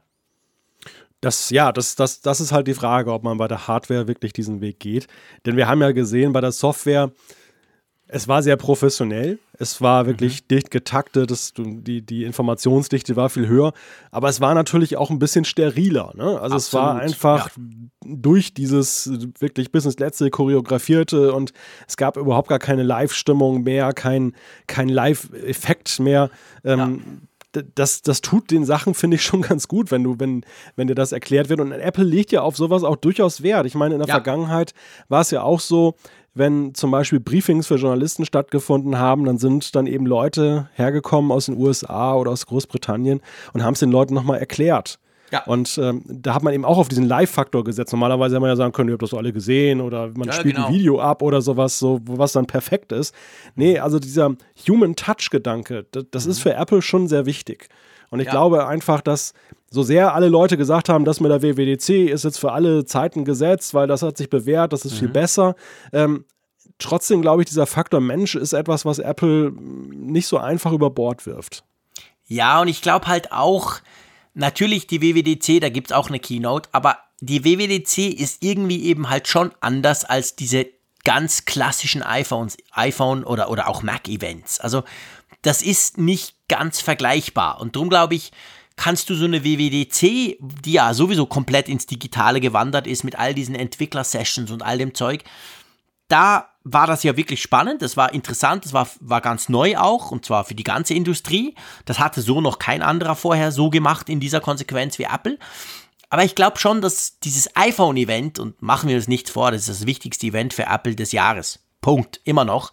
Äh, das, das braucht irgendeinen gewissen Live-Charakter. Und wenn es schon nicht sein kann, dass die ganzen Apple-Jünger rumschreien dort im, im, im Steve Jobs Theater und so, dann muss es trotzdem irgendwie halt eben live sein. Der Typ muss auf die Bühne kommen, der muss sprechen, der muss sich vielleicht auch mal versprechen und so. Also von dem her, ich, ich, ich sehe das bei mir selber, dass ich eigentlich, ich war bei der WWDC ganz begeistert, aber ähm, beim Apple-Event, beim iPhone-Event möchte ich eigentlich, wenn ich jetzt wählen dürfte, lieber so eine Live-Kiste, halt ohne Zuschauer. Ja. Ja. Also es wird spannend. Hey, die nächste Woche könnte es schon sein. Lass uns doch mal drüber reden, jetzt aktuell, ähm, was überhaupt zu erwarten ist, was kommen könnte. Ja, was kommt denn da? Ich glaube, eine neue iPhone-Hülle, oder? Ich weiß Ja, jetzt mal iPhone mal beiseite, das haben wir ja schon Okay. diskutiert. Also was, ja, was, diskutiert. was, sich, was sich jetzt ja konkret noch ähm, ergeben hat in der letzten Woche, auch mal wieder diese Eurasische Datenbank, wo dann eben die Voreintragungen waren. Mhm. Ähm, einerseits die Apple Watch, Apple Watch haben wir auch schon diskutiert. Ja. Die Frage Series 6 und eine mögliche günstig Variante. Wobei mich vielleicht noch deine Meinung kurz interessiert. Es, es wird ja in letzter Zeit auch wieder gehandelt, dieses Gerücht, dass die Series 6 so einen leichten Design-Change bekommen könnte. Es, wird, es kursieren da mal diese komischen Bilder, die so aussehen, wie jetzt dann das neu, neue iPhone aussehen soll, so mit so einem Stahlrahmen, statt eben den abgeflachten Kanten, dass Apple jetzt verliebt sei, eben überall dieses Design, das beim iPad Pro ist, durchzusetzen. Da würde mich mal interessieren, wie siehst du das eigentlich? Ich bin da total hin und her gerissen. Also ich merke, dass ich durch die Historie der Apple Watch eigentlich so ein bisschen konditioniert bin drauf, dass wirkliche Designänderungen super selten sind. Ich meine, man darf sicher von einer Designänderung sprechen bei der Apple Watch 4, weil der Bildschirm wurde deutlich größer. Und vor allem dann natürlich softwaretechnisch war da, das, das war auffällig. Das fällt sogar meiner Frau auf, wenn ich die zwei, also zum Beispiel eine Dreier neben eine Vierer lege. Aber sonst ist ja, ist ja Apple super, super zurückhaltend bei der Apple Watch. Da passiert ja eigentlich designtechnisch, klar, Armbänder, vielleicht mal eine neue Farbe, vielleicht mal Keramik und, und jetzt letztes Jahr hatten wir, haben wir Titan bekommen neu. Aber das ist ja, da musst du dich auskennen, da musst du richtig genau hinschauen, dass du merkst, hey, das ist nicht Stahl, das ist ja Titan. Aber so diese Ro das wäre eine, das wäre eine riesige Designänderung, wenn das plötzlich kantig wird. Wahrscheinlich würde es mir gefallen, weil ich mag dieses Kantige, muss ich wirklich sagen. Ich mag das extrem beim iPad. Ich freue mich allein deswegen unglaublich aufs iPhone 12, wenn wirklich dieses Design kommt. Bei der Apple Watch, pff, ja, also du, du siehst mich so ein bisschen, ich fände es cool, wobei man sich wahrscheinlich dann schon sehr umgewöhnen müsste. Das Schöne ist bei der Apple Watch ja eigentlich, die ziehst du an und vergisst sie. Das ist so ein Handschmeichler, weißt du? Die ist ja auch nicht, die ist eben nicht kantig, die ist so rund, da, da, da, da, hast du nicht das Gefühl, dass sie sich verhängt bei dir oder dass du irgendwo, weißt du, was ich meine, wenn du drüber streichst, dass du irgendwie so ein bisschen Widerstand spürst, das ist so ganz fluffig eigentlich. Und ich finde das schon, das, das ist eigentlich cool, aber ich gebe es zu, ich habe jetzt gerade das Video vom Raphael Zeyer geguckt von der Tissot, dieser Pseudo-Schweizer Smartwatch-Zeug da. Wir Schweizer haben es jetzt auch noch erfunden und so. Ich meine, das ist ja ein richtiger Klopper und der ist ja kantig, der ist viereckig, der ist groß, der ist irgendwie so, bah. Es, ich muss sagen, es gefällt mir eben auch noch. Also ich finde das schon auch noch cool. Von dem her würde ich das wahrscheinlich extrem begrüßen. Aber man hat so gar nichts gehört. Ich meine, seien wir ehrlich, über das neue Apple iPhone-Design sprechen wir seit wahrscheinlich sieben, acht Monaten. Wird immer wieder davon gesprochen, es könnte doch kommen und so. Und am Anfang war es so eine Idee und dann hat sich so ein bisschen verfestigt. Und jetzt gehen wir alle davon aus, es wird irgendwie sowas kommen. Von der Apple Watch, das ist jetzt ganz neu. Wir haben eigentlich noch nie vom Design, man ging nicht wirklich davon aus, dass sich das Design ändert, oder? Ja, und ich könnte mir tatsächlich vorstellen, dass das äh, eine Entwicklung ist, die es geben könnte, aber nicht jetzt. Ja, also, genau. Dass wir, dass wir Ja. über eine Series 7 oder Series 8 hier gerade reden, Genau. aber eben nicht von der Series 6, ähm, dass das halt vermengt wird, weil eben diese Gerüchte halt hochkommen und manchmal können sie nicht richtig zugeordnet werden. Ja. Grundsätzlich zu der Frage des Designs muss ich sagen, das wäre ein, eine, ein interessanter Change in der Designsprache, weil Apple ja bislang so den Kurs gefahren ist, auf der einen Seite klassische iOS-iPhone-Elemente ähm, zu nehmen, aber eben nicht so, es ist ja nicht ein iPhone am Armband, was, was Nee, deine Apple stimmt. Watch ist, sondern sie haben immer durch diese, durch diese starken Kurven, also durch diese doch runden Formen bei gleichzeitig eckigem Display, haben Mhm. sie immer versucht, ja irgendwie etwas, ja, eine sanftere Variante von Technik dann an deinen Arm zu zaubern. Was, Genau. glaube ich, auch gut funktioniert hat ähm, bei einem Publikum, was dann eben auch eher darauf Wert legt, die jetzt nicht so ein, so ein, die wollen nicht ein Display am Arm haben. Die Ja, ja, wollen genau. eben schon eine Uhr haben. Und, und wenn man jetzt diesen Weg gehen würde, dass man sagt, im Sinne von der Einheitlichkeit mit, mit iPhone und iPad, also künftig, ähm, Mhm. Ja, ja. Geht, man, geht man diesen Weg auch bei der Apple Watch, dann wäre das schon ein ziemlich harter Break in dem Sinne, dass man sagt, okay, es ist halt wirklich ein iPhone am Band. Ne? Also das, auch. das wäre Ja. schon, das, das ist ein möglicher Schritt, aber es wäre ein großer Schritt. Auch Ja. wenn es gar nicht auf den ersten Blick so wirkt. Ich glaube, dass zum Beispiel die, die Armbänder immer noch passen würden und so. Ist jetzt nicht so, dass es Ja, jetzt das müssen sie ja. Also das Ja. könnten sie ja nicht. Das wäre die Katastrophe. Das ist so ein großes Ökosystem inzwischen mit diesen Armbändern. Aber ich glaube auch, und ich, ich kann mir nicht vorstellen, gerade weil sie so zurückhaltend waren im Design der, der, der Apple Watch, seit Jahren, seit es die überhaupt gibt, ich, ich glaube, nicht, dass sie das gleichzeitig umstellen, weißt du? Dass gleichzeitig das iPhone kommt, paff, hier ganz neues Design, wow, quasi so wie beim iPhone 5 das letzte Mal. Und dann auch gleich noch die Apple Watch. Das, nee, das, nee, echt, ich kann mir das eigentlich nicht vorstellen, dass sie das, das so machen würden. Das ist so ein klassisches iPad-Gerücht. Wie, wie mhm. oft hatten wir es, dass iPad-Gerüchte lauteten, das iPad führt zuerst XY ein. Ja. Und dann haben wir mal gesagt, nee, können wir uns nicht vorstellen, ja. dass so eigentlich das iPhone ist das Flaggschiff und so war es dann ja auch immer auch. Das, das iPhone so. konnte es ja. dann zuerst und das genau. iPad tatsächlich kam später. Und ich glaube, das ist das ist immer wieder so eine Guter verhängnisvolle Punkt. Schleife, in der diese ganzen ja. Themen landen, weil irgendwo in China sickert durch, äh, da wird an einer neuen Bauform geprobt, ähm, die Maschine wird eingestellt, ja. da kommt jetzt was und das wird die ja, Series genau. 6 sein und man nimmt man genau. das nächstbeste. Genau. Und, und, und, denkt nicht, dass das halt ewige Vorlaufzeiten hat, dass vielleicht auch manchmal nur Prototypen dann damit produziert logisch. werden, in größerem Umfang, um mal zu Klar. gucken, wie das so läuft, die Produktion. Und ja, dass, dass, dass das vielleicht jetzt gar kein Thema ist. Das andere ja. Thema, das, was vielleicht konkreter ist, weil auch da haben wir in der Eurasischen Datenbank ja schon Hinweise, dass irgendwas mhm. da Richtung, in der Richtung kommen könnte. Neue iPads. Und da wird vermutet, dass das iPad Air eine kleine mhm. Renaissance mhm. erfährt, nämlich der Gestalt, dass es dann Edge-to-Edge -Edge ist, also sprich ein nahezu rahmenloses Display, wie wir es vom iPad Pro kennen. Das wäre das erste Mal, dass unter dem Pro sowas dann da angeboten wird. Du hörst mich auf dem Tisch tanzen, ja, mach nur weiter. und dann ist natürlich die Frage, Apple hat ja bislang immer eine feine Linie gezogen zwischen dem Pro und dem darunter in der, genau. in der genau. Sache, wie, wie schließe ich das denn auf? Wie wollen also, Sie das, das machen? Ja, Sie haben ja Edge-to-Edge vor allem auch deshalb darauf verzichtet, weil sie eben immer Touch-ID noch eingebaut haben. Genau. Und es soll bei Touch-ID bleiben. Also Face-ID soll ein, ein Privileg Nein. des Großen bleiben. Und Ach. das das wollen sie realisieren, so das jüngste Gerücht, in dem Touch-ID in den Power-Knopf eingebaut wird. Aber es soll USB-C geben für Raphael. Ja ein wilder Gerüchtemix, lieber Malte, den wir da, den wir da haben, quasi so ein bisschen aus allem was. Komm, wir nehmen ein bisschen USB-C vom Pro, wir nehmen eine randlose, ja, aber nicht so richtig. Komm, wir machen trotzdem noch Touch ID. Ja, ich weiß nicht, das tönt für mich so ein bisschen, hm, ich weiß nicht, irgendwie tönt das für mich nicht nach Apple. Das ist nicht so eine ganz runde Sache, oder?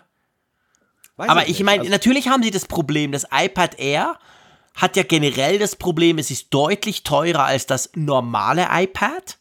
Hm. Und es ist aber auch noch eine ganze Ecke günstiger als das iPad Pro. Also, das muss ja irgendwie dazwischen passen. Das muss ja einerseits seinen teuren Preis rechtfertigen, Andererseits darf es, das hast du gesagt, nicht so gut sein, dass jeder denkt, ja, ich bin ja nicht blöd, ich kaufe mir noch kein iPad Pro, reicht ja das iPad Air. Also, das ist eine feine Linie, auf dem sich das iPad Air bewegt. Und dahingehend das, das, würde es dann wieder passen, weißt du? Dieser komische ja, Mix. Das iPad Air ist ja ohnehin ein sehr merkwürdiges Gerät oder eine sehr merkwürdige Geräteklasse. Ja, Finde ich auch. Da sie, sie ist irgendwo so eine Mittelklasse, ähm, die schon etwas wertiger ist als das reine iPad. Und wir haben ja schon gesehen auch, dass eine enorme Durchlässigkeit ist, was Features des iPad Pro angeht, nach unten hin. Also das fing ja damit an, iPad Pro war sozusagen exklusiv mit Pencil, exklusiv mit Tastatur im mhm. Sinne von Smart Connector Anschluss und alle haben damals geglaubt, das wird auf ewig so bleiben. Also sie werden diese Linie ja. hart ziehen, dass wer Pro-Bedürfnisse hat, der muss halt ein Pro kaufen und alle anderen, dieses Consumer Device, das hat all diese Features nicht. Irgendwie über Bluetooth kannst du es hinkriegen ja. und mit irgendeinem so Drittstift oder so, aber genau. das haben sie alles, haben sie alles gelockert. Also die, die Pro-Features haben sie da total aufgelöst. Mhm. Und warum sollte nicht auch Edge-to-Edge -Edge zum Beispiel runterkommen? Ich glaube nämlich, dass auch der Consumer, der Mittelklasse-Käufer zunehmend das halt haben möchte. Dass, dass ja, eben die Leute. Logisch das, ich glaube, vor, vor zwei Jahren war es halt noch ein guter Kompromiss, wo viele gesagt haben, ist mir doch egal, das bisschen Rahmen, wen, wen juckt denn das? Ich glaube, dass halt, wenn du jetzt dann das für die Zukunft etablieren willst, musst du schon diesen, diesen Weg gehen. Und dann ist natürlich in der Tat die Frage, willst du dann diese teure Face-ID-Technik damit einbauen? Denn es ist ja nicht eine Frage von, dass das jetzt ein besonders erlesenes Feature ist, dass Apple das nicht macht, sondern eher eine Frage davon, welche Bepreisung hast du bei dem Gerät? Mhm. Also die Komponenten, wie, wie hältst ja, du genau. den Produktionspreis niedrig äh, und gleichzeitig äh, hast du dann eben ein gutes Verfahren. Und ja, Touch ID im Knopf wäre natürlich schon zumindest in der Bauform ein Novum. Ich meine, wir kennen ja Touch, Novum. Ja. wir kennen ja Touch ID im Knopf über den Home Button, aber so klein, das äh, stelle ich ja. mir interessant vor. Ja, das wäre ein Novum für Apple, sag ich mal. Ich meine, andere machen das auch, bauen das bei ihren Smartphones auch ein. Samsung zum Beispiel hat das schon diverse Male gemacht, jetzt gerade auch da mit dem neuen Falthandy. Aber ähm, das wäre ein Novum, also das würde dem Ganzen so ein bisschen einen, ja, einen speziellen Touch geben. Etwas, was noch gar kein anderes Gerät hat von Apple. Aber das mit der Durchlässigkeit, da möchte ich noch kurz drauf zu sprechen kommen. Das ist nämlich schon krass, das fällt mir auch immer wieder auf. Die Durchlässigkeit bei Apple beim iPad ist ja eigentlich erstaunlich, dass sie bis ganz runter geht. Weißt du? Zum Beispiel den Stift. Mein Lieblingsgadget beim iPad.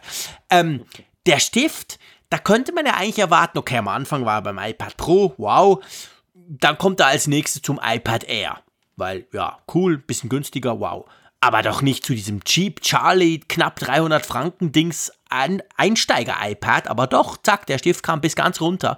Also das hat mich zum Beispiel super erstaunt. Das hätte man gut auch nur dem Air gönnen können, sozusagen. Mhm. Und drum habe ich immer so das Gefühl gehabt, in den letzten Monaten und, und in, überhaupt in den letzten eineinhalb Jahren, das iPad Air hat gar nicht so viele Features, außer du hast gesagt, wertiger und so, aber also ich empfehle ganz ehrlich gesagt das iPad Air niemandem. Ich sage immer, hey, entweder kaufst du dir das normale iPad und sparst eine Menge Kohle, oder du überlegst dir, was du wirklich machen willst, oder kaufst dir ein iPad Pro, aber sicher kein Air, oder? Ja, das ist genau der Punkt, auch von der Displaygröße her. 10,5 ja. Zoll ähm, gegenüber 9,7 beim ja, wirklich günstigen iPad. Also da musste man schon wirklich jetzt ähm, ganz spezielle also, Bedürfnisse sorry, haben, dass man sagt, dass man nur deshalb das kauft. Ja. Das sehe ich ja nicht mal. Selbst ich als totaler Display-Spinner-Freak, ich sehe den Unterschied wirklich nur, wenn ich sie nebeneinander lege. Also von ja, dem her, und du, vor allem, du nimmst beim Air schon so viel Geld in die Hand, jetzt mehr gegenüber mhm. dem klassischen iPad. Und ähm, wenn du noch ein bisschen mehr dann zahlst und hast du dann nochmal 0,5 Zoll mehr. Eben, das, also beim Air habe ich mich immer so ein bisschen gefragt, wen, an wen adressiert es jetzt eigentlich? Das, das, das ist eigentlich nur so für den Wankelnutzer, der, der sagt, hm, ja, eigentlich das Grundmodell ist mir doch nicht genug ich möchte irgendwie mehr haben, aber ich will nicht so viel mehr bezahlen. Also ja. das, die Zielgruppe fand ich war sehr eingeengt. Ja. Äh, zumindest jetzt zuletzt auch mit den, mit den heutigen Ausbaustandards bei den Geräten. Ja, genau. Das, das heißt, es muss, es muss wieder irgendein Benefit geben, damit das eher im Rennen bleibt. Ansonsten könnte man es auslaufen lassen. Ja. Und Edge to Edge wäre natürlich, wär natürlich schon so ein Ding, weil das würde man nämlich dann da wäre dann Schluss mit der Durchlässigkeit nach unten wahrscheinlich. Genau. Das Grundmodell des iPads bleibt mit Rahmen und dann hat das, das Air natürlich einen ganz anderen Charme. Ja, ist genau das. Ja. Das sehe ich auch so. Also es ist ganz genau der Punkt. Das würde das iPad Air massiv aufwerten, wenn das passieren würde. Und würde ihm auch wieder ein klares Profil geben. Und dann könnte das du, weil, weil man darf ja noch als letzter Punkt, man darf ja auch nicht vergessen, dadurch, dass wir ja seit Februar, was Februar, März, ja, irgend sowas, haben wir ja das neue iPad Pro. Aber die alten, in Anführungszeichen, die 2018er Modelle, von denen, die gibt es ja noch massenhaft auf dem Markt, auch neu zu kaufen. Und ich meine, die, die sind im Preis ziemlich runtergerutscht und die sind dem iPad Air super nah, nah gekommen. Und ich meine, ja, logisch, also klar kaufst du lieber ein iPad Pro 2018er Modell als ein iPad Air. Also das iPad Air hat im Moment ein massives Problem und da würde sich, das würde Apple adressieren, wenn sie eben so das, was wir jetzt besprochen haben, was in den Gerüchten rumgereicht wird, jetzt quasi dem iPad Air angedeihen lassen würden, oder? Ja, und das iPad Air ist doch, glaube ich, jetzt auch schon fast zwei Jahre alt, oder? Ja, ich glaube, ja. Ja, das, ja, genau. Das, das kam, das iPad Pro kam late 2018, November, das neue mit Face ja. ID und blablabla. Und dann kam das iPad Air, glaube ich, dann im Frühling. Also eineinhalb Jahre, irgend sowas müsste das jetzt mhm. sein, plus minus. Oder im Winter. Ja, ja, ja, genau. Ja, gut. Mal schauen, oder? Mal schauen, genau. Schauen im wahrsten Sinne des Wortes. Wir sind gespannt. genau. Wir schauen natürlich auch immer wieder, mit wem Apple gerade streitet. Ist, ist gar nicht so einfach, der, den Überblick zu behalten, weil es werden, werden ja immer mehr. mehr. genau, werden ja. Jeden Tag kommen neue dazu. Ähm, und jetzt aktuell soll es mal nicht unbedingt um den epischen, wie hast du letztens gesagt, die Epic Opera gehen. Die ja. Oper, da gibt es zwar auch was Neues, aber ähm, ja, kommt ganz kurz noch zu dem, genau, bevor wir zum eigentlichen Thema kommen, das passt ja ganz gut. Wir haben doch letzte Woche noch gesagt, da gab es doch dieses Gerichtsurteil, wo, wo, man, wo sie gesagt haben, ja, könnt ihr alles nachhören im letzten Apfelfunk 238. Aber auf jeden Fall, ähm, offensichtlich kam dieses Gerichtsurteil bei Apple nicht an, oder? Ich glaube, die haben das nicht geschnallt. Wieso? Die haben doch genau das Ja. umgesetzt. Ja, sie haben den, Apple, den Epic Entwickler-Account gelöscht. Das war doch genau das, was sie nicht durften, oder? Nein, nein, nein, nein, nein. Sie haben das genau, sie sie haben das sehr akkurat umgesetzt. Ah, echt? Also sie, sie, ihnen wurde ja aufgelegt, sie dürften halt Fortnite schon aus dem App Store Genau. verbannen. Genau. Aber sie dürfen nicht die Unreal Engine dann jetzt Genau. sabotieren, in Anführungszeichen. Und es ist wohl so, äh, Epic hat wohl mehrere Entwickler-Accounts und denjenigen, wo sie ihre ganzen Spiele im App Store haben, den haben sie gelöscht, sodass man jetzt auf Fortnite aktuell, auch wenn man es mal gekauft hat, nicht mehr nachträglich downloaden kann. Es ist wirklich komplett jetzt weg. Mhm. Und andererseits der Entwickler-Account für Unreal Engine, der ist wohl weiterhin aktiv. Das heißt, ah, das sie ist nicht der können, gleiche. Genau, sie können jetzt dann weiterhin daran arbeiten und das dann anderen Entwicklern zur Verfügung stellen. Das wusste ich nicht, siehst du, weil ich habe nur gelesen, dass sie eben den Ep Epic Entwickler-Account gekillt haben. Und dann dachte ich so, wow, das war doch genau, aber in dem Fall haben die, clever wie sie für einmal waren, haben sie zwei gehabt. Also eine für die ganze Unreal-Geschichte und eine für, für, für, für, für Fortnite, oder? Genau. Ja. Okay. Also präzise umgesetztes Urteil. Präzise umgesetzt in dem Fall, genau, ich nehme das zurück. Also Apple hat das durchaus mitbekommen und das genauso gemacht. Aber darum soll es gar nicht gehen, sondern es geht um einen anderen Streit. Es gibt da so eine Firma in Blau, die auch immer ganz gerne über Apple herzieht. Und was mich ja besonders freut, dass die extrem gestresst sind wegen iOS 14 und die Rede ist natürlich von Facebook. Genau. Diese Firma, wo ich letztes Jahr noch auf der Terrasse gegrillt habe. genau, stimmt, du hast die ja besucht. Diese Firma übrigens, die am 1. September behauptet hat, dass alle Facebook Web Clients jetzt aufs neue Design umgestellt wurden. Ich wurde überschüttet mit Anfragen. Hey, Facebook sieht ganz anders aus, mach doch mal was im Radio darüber. Und der einzige, glaube ich, fucking Account, der noch nicht umgestellt wurde, dreimal darfst du raten, wer das ist. Du hast noch das alte Design. Ja, das sieht immer noch so scheiße alt aus mit. Ich habe immer noch das alte Design. Ganz komisch, oder? Weil, weil sie haben so offiziell gesagt, Freunde, ab 1. September ist das mandatory, da könnt ihr nicht mehr zurück und bla bla bla. Mein Account sieht aus wie eh und je. ist doch geil, oder? Also ich finde ja, Facebook wird sowieso immer schlimmer vom Design her und von der Übersichtlichkeit. Ja, aber ich muss jetzt ehrlich gesagt sagen, also gerade dieser Schritt, den sie jetzt gemacht haben, den fand ich eigentlich ganz cool. Meine Frau zum Beispiel hat's.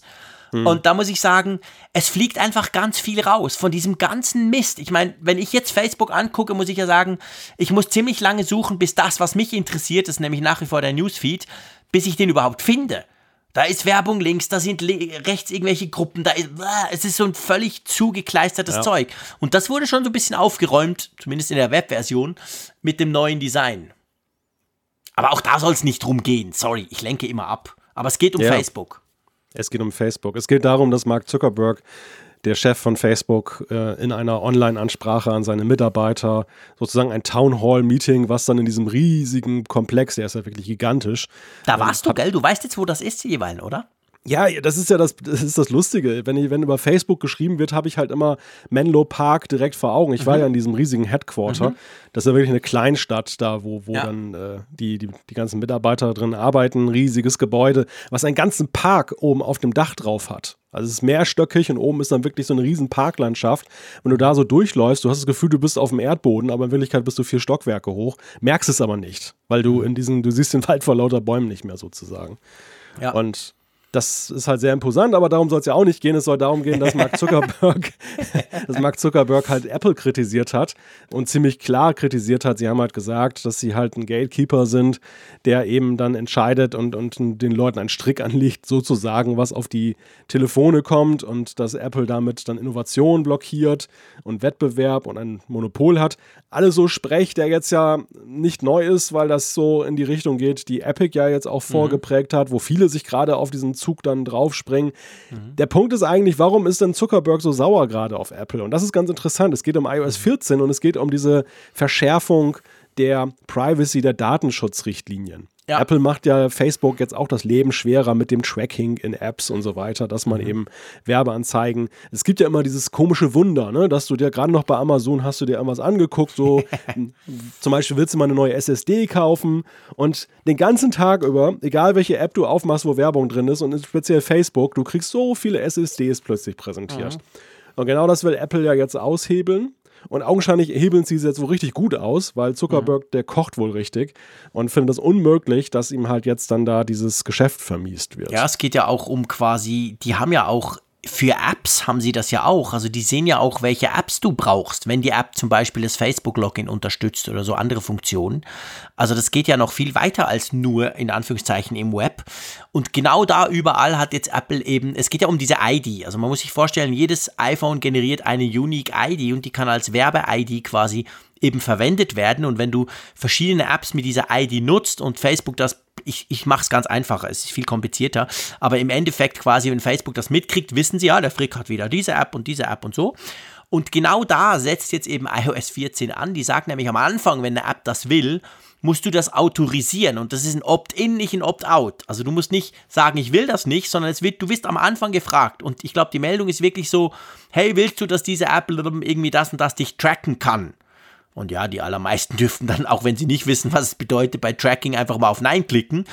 Und das macht offensichtlich dem Zuckerberg große Sorgen. Er spricht da zum Teil von massivsten Umsatzeinbußen, weil sie nicht mehr mitkriegen, was du tust. Und dadurch können sie natürlich viel weniger genaue Werbung dir ausspielen also mit langer Rede, kurzer Sinn, ich habe mir das auf verschiedenen Kanälen angeguckt. Ich habe mir auch, er hat auch schon gegenüber Wirtschaftsvertretern ähm, das gesagt, so wirklich, weil das unter Umständen börsenrelevant werden könnte für Facebook, weil sie wirklich weniger Geld verdienen.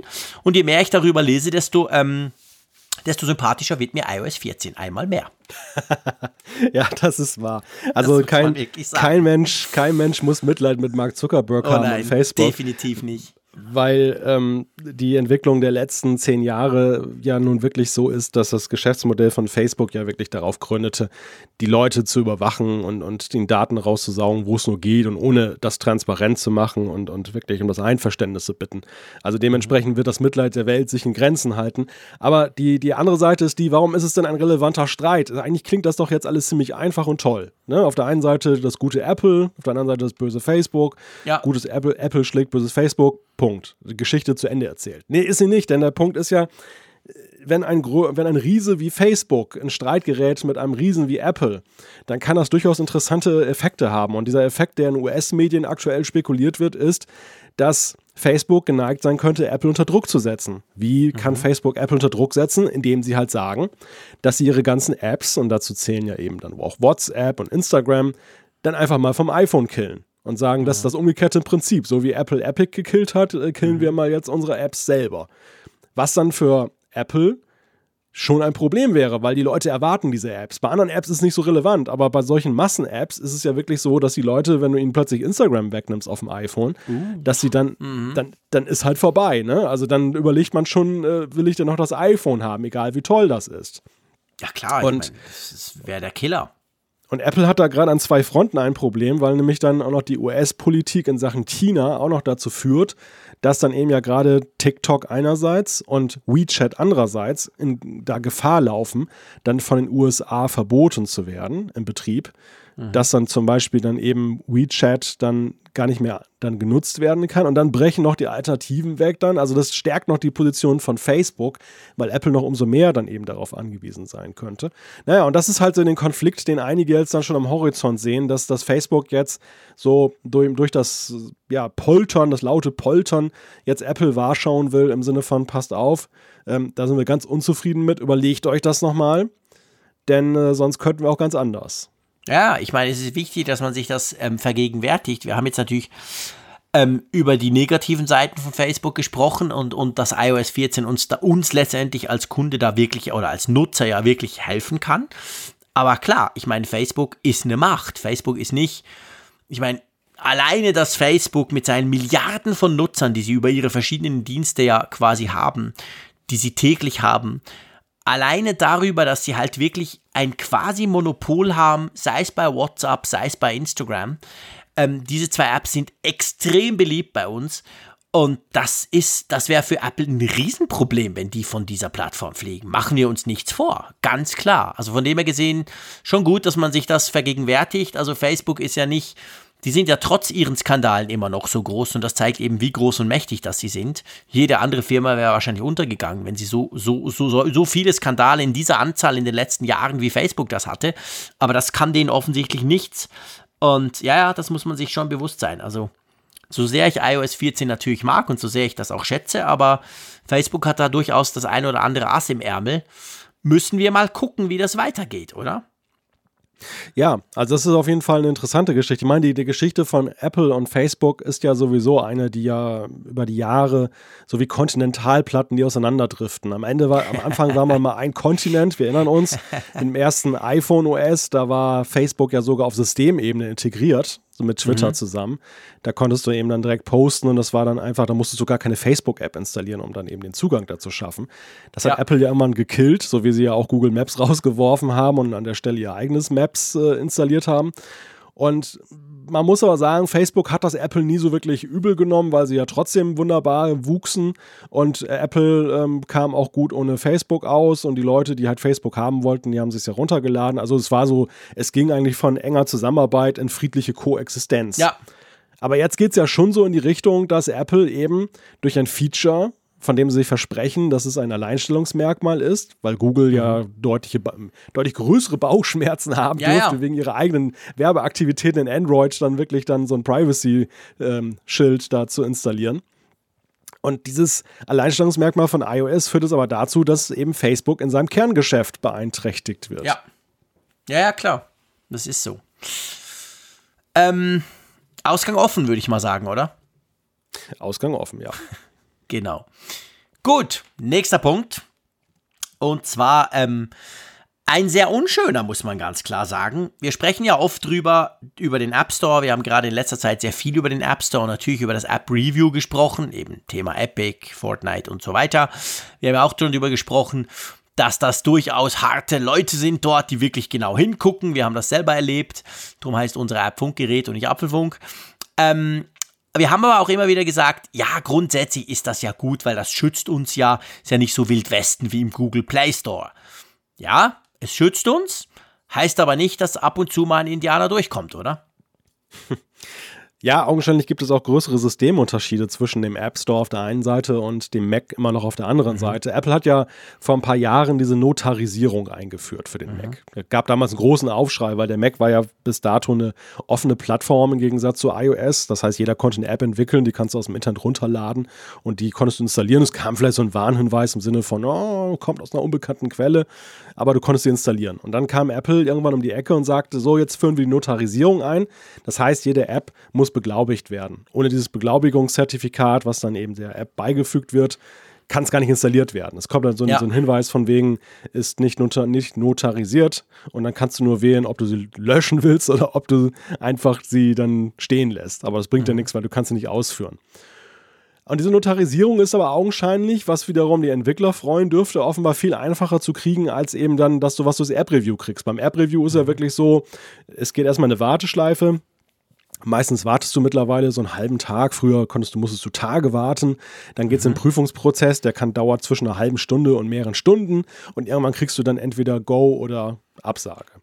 Und bei der Notarisierung bricht ein Entwickler halt, dass es so ist, dass eben, du hast es eingereicht und Minuten später hattest du schon die Beglaubigung. Das heißt, da kann sich ja nicht wirklich jemand ernsthaft das groß angeguckt haben. Bei Mac. Und mhm. Bei Mac, ja genau. Und das hat wohl dazu geführt, dass der Trojaner Slayer ähm, jetzt wohl schon in mehreren Varianten wohl durch, durch, die Notarisierung durchgeschlüpft ist. Der versteckt sich in so einer Art fingiertes Flash-Player-Update äh, mhm. und ähm, du kriegst halt trotzdem einen Warnhinweis, weil das irgendwie auf Internetseiten ist, aber der lautet halt nur von wegen, pass auf, kommt aus dem Internet, könnte gefährlich sein, willst du trotzdem öffnen und die öffnen, der Öffnen-Button ist dann halt auf Default oben.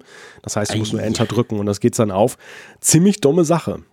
Ja, wirklich ziemlich dumme Sache. Und ganz wichtig, was du vorhin gesagt hast, das habe ich natürlich falsch gesagt. Ich habe jetzt vom App Store gesprochen, dumm bei Funkgeräte, also unsere App bei Funkgerät, aber es geht hier wirklich um den Mac App Store. Das ist ein ganz ein wichtiger Punkt. Also es ist nicht so, dass beim iPhone ein Trojaner durchgerutscht ist. Ich war da nämlich ganz kurz unsicher, sondern es geht hier um den Mac und eben, der ist durchgerutscht, der wurde notarisiert.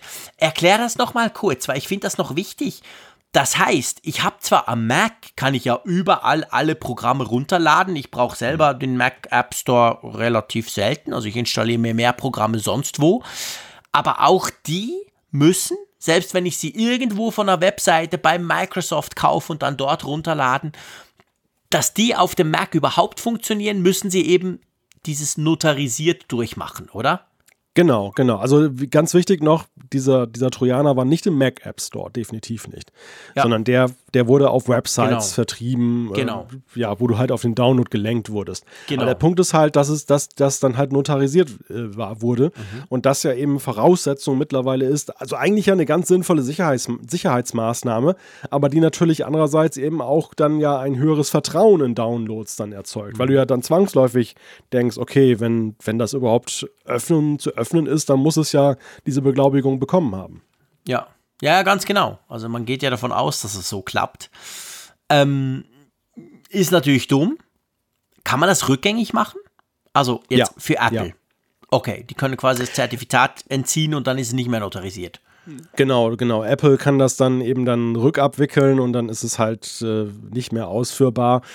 Und das ist, glaube ich, ja auch der eigentliche Sinn hinter der ganzen Maßnahme. Also es geht darum, dass also ich, die, ich glaube, die, die Erwartungshaltung bei einer Notarisierung ist jetzt, ohne Apple jetzt großen Schutz nehmen zu wollen, aber vielleicht Aha. auch ein bisschen zu hoch, weil man einfach sagt, man, man setzt es gleich mit dem App-Review. Ja. Es geht eigentlich eher darum, beim, beim Mac, glaube ich, in der Rückschau tätig zu werden, dass man sagt, okay. wenn etwas passiert ist, dann kann man den Entwickler schon besser identifizieren, dann kann man das zurückverfolgen, während ja so Software, die überhaupt nicht notarisiert war, war ja im Prinzip, die konnte ja von überall herkommen.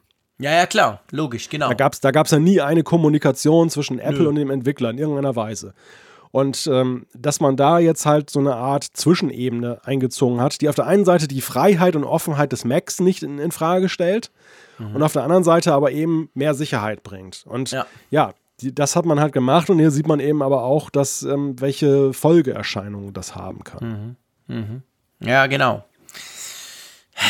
Ja, aber es ist, wie du sagst, es ist eben kein App-Review. Es ist wahrscheinlich ein automatisierter, wie auch immer gearteter Prozess.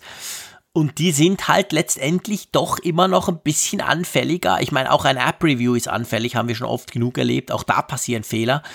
Aber ähm, wahrscheinlich so, also mir geht so, diese automatisierten Prozesse, so schön die ja sind und so viel Arbeit, die natürlich letztendlich bei Apple abnehmen, ähm, da, das kann eben auch schiefgehen, oder? Ja, klar kann das schiefgehen. Na, nat natürlich kann das schiefgehen. Gerade ja auch, wenn du Trojaner hast, die Verhaltensmuster zeigen, die du noch nicht kanntest. Also die Beispiel, auch selbst genau. beim automatisierten Verfahren. Ich weiß ja nicht mal, ob überhaupt irgendeine Art von Prüfung stattfindet. Mhm. Oder ob es einfach nur eine Proforma-Geschichte ist, wo ein, ein Server halt einen Schlüssel erzeugt und schickt den wieder sein. zurück. Kannst du auch Stimmt. haben. Also das weiß ja keiner so genau, was da wirklich passiert und nicht das passiert. Das wäre natürlich spannend rauszufinden, wird das auch mal abgelehnt, weißt du? Kommt dann auch ja. mal zurück, nee, irgendwie aus irgendwelchen Gründen geht nicht. Ja, Oder ist das wirklich welcher? so eine automatische Vergabe, so im Sinn von Stempel? Ja, ja, ja, ja, ja, weißt du? Ja, ja, genau, genau. Und aufgrund welcher Gründe wird das abgelehnt? Ja. Also das, das wäre spannend. Dass das jetzt überhaupt so hoch gehandelt wird, hat natürlich ja auch eben mit dem Thema zu tun, was wir aktuell ja immer besprechen mit dem App Store und der Frage, wie hart ist das App-Review? Ja. Wie stark sind die Regeln? Also natürlich äh, ist das ein gefundenes Fressen, dass wenn auf der einen Seite Apple den harten gibt im App Store und auf der anderen Seite im Mac schlüpft ihnen da so ein Trojaner durch, dass das natürlich dann die Leute bewegt. Klar. Ja, logisch, natürlich, klar. Ich meine, das, du hast ja gesehen, ich war ja selber verwirrt. Ich habe auch kurz überlegt, Moment, wo sind wir jetzt und eben und so. Also, es ist halt Apple und Store und App Stores, egal auf welcher Plattform, das ist im Moment einfach ein heißes Eisen, oder? Das ist ein heißes Eisen, ja. Das ist dieses, dieses Jahr ein Dauerthema. Ist dieses Jahr ein Dauerthema, genau. Okay, lass uns zu unserer Umfrage der Woche kommen. Also natürlich wie immer zuerst zur letztwöchigen Umfrage. Wir, äh, ich, ich muss sagen, ich bin platt. Hätte ich nicht erwartet. Hätte ich ja, nicht Wahnsinn. gedacht im ähm, bargeldliebenden Land Deutschland. Aber man muss natürlich wissen, wir haben ja eine super Community und wir haben natürlich auch eine super Bubble. Das muss man auch dazu sagen, weil wir wollten ja wissen, nutzt du Apple Pay? Ganz einfach, zack. Wir haben ja viel über Apple Pay gesprochen letzte Woche wieder. Und ähm, ja, äh, pff, wow. 48% ja sehr häufig, 14, fast 15% ja häufig. Huh, mehr als die Hälfte braucht quasi häufig oder sehr häufig Apple Pay. Ja, und wenn man muss wirklich genau hingucken, um zu sehen, wer es nicht nutzt, ähm, da haben wir 11,5 Prozent, die es nicht nutzen können. Das heißt mhm. also, das ist tatsächlich ein Verfügbarkeitsproblem, weil ja. die Bank es zum Beispiel noch nicht unterstützt. Das sind aber potenzielle Nutzer. Und wir haben nur 6%, die es bewusst nicht nutzen möchten. Und ja, wenige, mhm. die, die es halt selten nutzen. Aber selbst Krass. da ist es so, viele nutzen es gelegentlich es ist natürlich schon so, einerseits glaube ich, in Deutschland war es, also du hast die Bubble angesprochen, das ist Punkt 1. Beim Apple-zentrierten Podcast, glaube ich, ist das Nutzungsniveau natürlich höher als Klar. bei der Allgemeinheit. Zweitens, das, das Jahr mit C hat natürlich auch einen großen Beitrag dazu geleistet, dass eben auch ja der Einzelhandel dich regelrecht ermuntert ist zu nutzen. Also wir haben noch niemals, zumindest in Deutschland, so eine Kultur des bargeldlosen Zahlens gehabt, dass das so willkommen ist und so gefördert wird, wie jetzt im Jahr 2020. Das, das ist auch sehr auffallend. Mhm. Aber da werden, werden wir noch Expertenmeinungen zu hören, wenn wir den Jochen Siegert in Apfelfunk am Hörer ja. am Freitag dabei haben. Der kann das noch viel qualifiziert, was heißt viel, der kann das unglaublich qualifizierter beantworten als ich jetzt. Und ähm, ja, das, das sind so die Faktoren, die da so mit reinspielen dann. Mhm. Ja, ja, genau. Also ich glaube, das ist, das ist wirklich interessant, aber ähm, ihr nutzt das, ihr mögt das, ihr würdet es sogar noch mehr nutzen, wenn ihr könntet quasi ja, spannend. Ich weiß nicht, ob es bei uns gleich aussehen würde in der Schweiz. Aber okay, man darf wirklich nicht vergessen. Ich meine, wir sind ein Apple-Podcast. Das sind natürlich Leute, die Apple nutzen. Das sind vor allem auch viele Leute, die Apple wirklich sehr stark nutzen im Sinn von, wenn eine neue Funktion kommt, wird die auch ausprobiert. Das muss man schon auch ganz generell sagen. Das kann man jetzt nicht umlegen quasi auf die Bevölkerung, oder? Nein, das kann man nicht umlegen auf die Bevölkerung. Ich, ich sehe es auch, wenn ich äh, einkaufen gehe ähm, die klassische Karte ist da immer noch sehr dominant ja. bei der Frage, womit bezahlt wird. Aber es ist schon auffallend, eben wegen der Ermunterung, kontaktloses Zahlen und so, also auch jetzt nicht Karte unten reinstecken und PIN eintippen, sondern irgendwie nur dranhalten mit per NFC. Auch das hat drastisch zugenommen nach meinem Empfinden. Also das habe ich nie so häufig gesehen wie in diesem Jahr, weil es ja eben auch überall propagiert wird, steht überall, machen ja, Sie es ja. so, machen Sie es so, machen Sie es so. Ja, klar. Und ähm, das, und, und es ja auch gute Gründe gibt ja, das eben auch zu tun, dass, wo die ja, Leute klar. sagen, ja, jede Berührung, die unnötig ist, möchte ich vermeiden.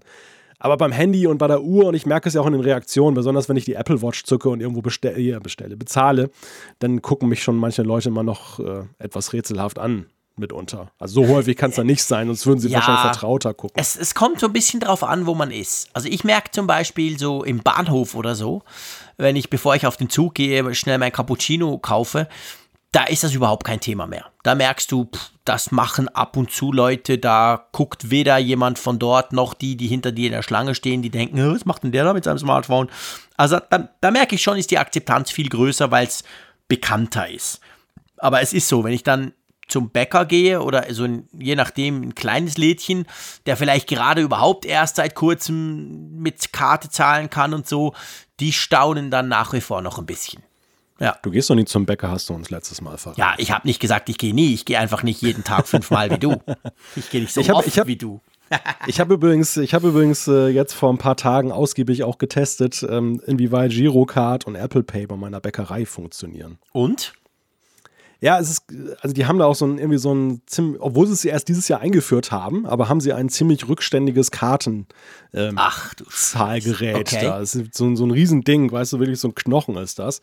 Und äh, schlauerweise hat das so ein, hat das, äh, das Wireless-Modul ist dann oben angebracht und mhm. das Ganze ist aber in so einer Art Plexiglas-Corona-Schutzverhau dann drin. Da kommst und du gar da war, nicht dran. Richtig, da war das Problem. Also ich habe da fünf Anläufe gemacht äh, und jedes Mal kam ich mit dem Arm, ich drohte halt auch festzuhaken und ja, ja. Äh, dann so, hätte wahrscheinlich von der Feuerwehr aus der Vitrine da befreit werden müssen, weil ich dann mich da endgültig verhake. Wäre auch cool gewesen, hättest du die Story für deine Zeitung selber schreiben können. ja, die Leute, die 20 Leute, die draußen standen und gewartet haben, dass, dass ich endlich mal zahle oder fertig zahle, fanden das auch alle sehr amüsant. Naja, am Ende habe ich dann mit dem Handy bezahlt, mit äh, Apple Pay. Ja. Das hat aber wunderbar funktioniert. Ja, okay. Ja, ist doch immerhin.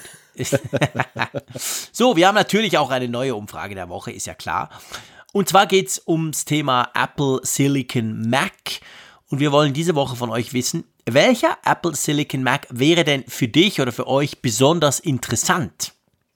Genau. Da gibt es die Antwortoptionen MacBook, MacBook Air, MacBook Pro, iMac, iMac Pro, Mac Pro, Mac Mini, anderer Mac. Interessiere mich nicht für den Apple Silicon und keine Ahnung.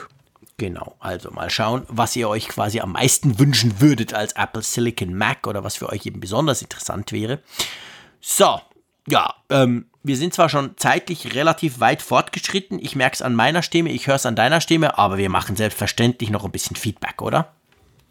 Meine Stimme ist wie guter Wein, reift im Verlauf. Oh, Entschuldigung, natürlich. Meine baut langsam ab. Ich weiß nicht, wie du das machst, aber das ist cool. Äh, ich würde gerne mit dem Stefan anfangen. Einverstanden? Sehr gerne.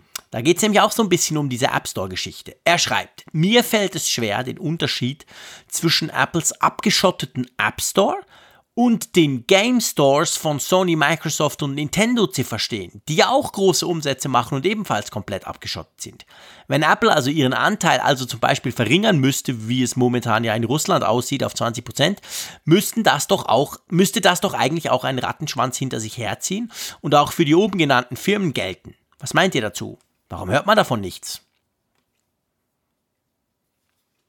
Ja, ist eine interessante Diskussion, die in diesen Tagen geführt wird. Ich hatte auch einen Tweet irgendwo gelesen, wo jemand äh, die kritische Frage aufwarf, äh, bestimmen die Kunden tatsächlich die Preise? Oder beeinflussen mhm. sie zum Beispiel das Modell jetzt dieser 30 Prozent, weil ja augenscheinlich alle, sehr viele auf dieser 30 Prozent Geschichte unterwegs sind. Mhm. Also dem, ja, diese 30 Prozent haben sich so ein bisschen durchgesetzt.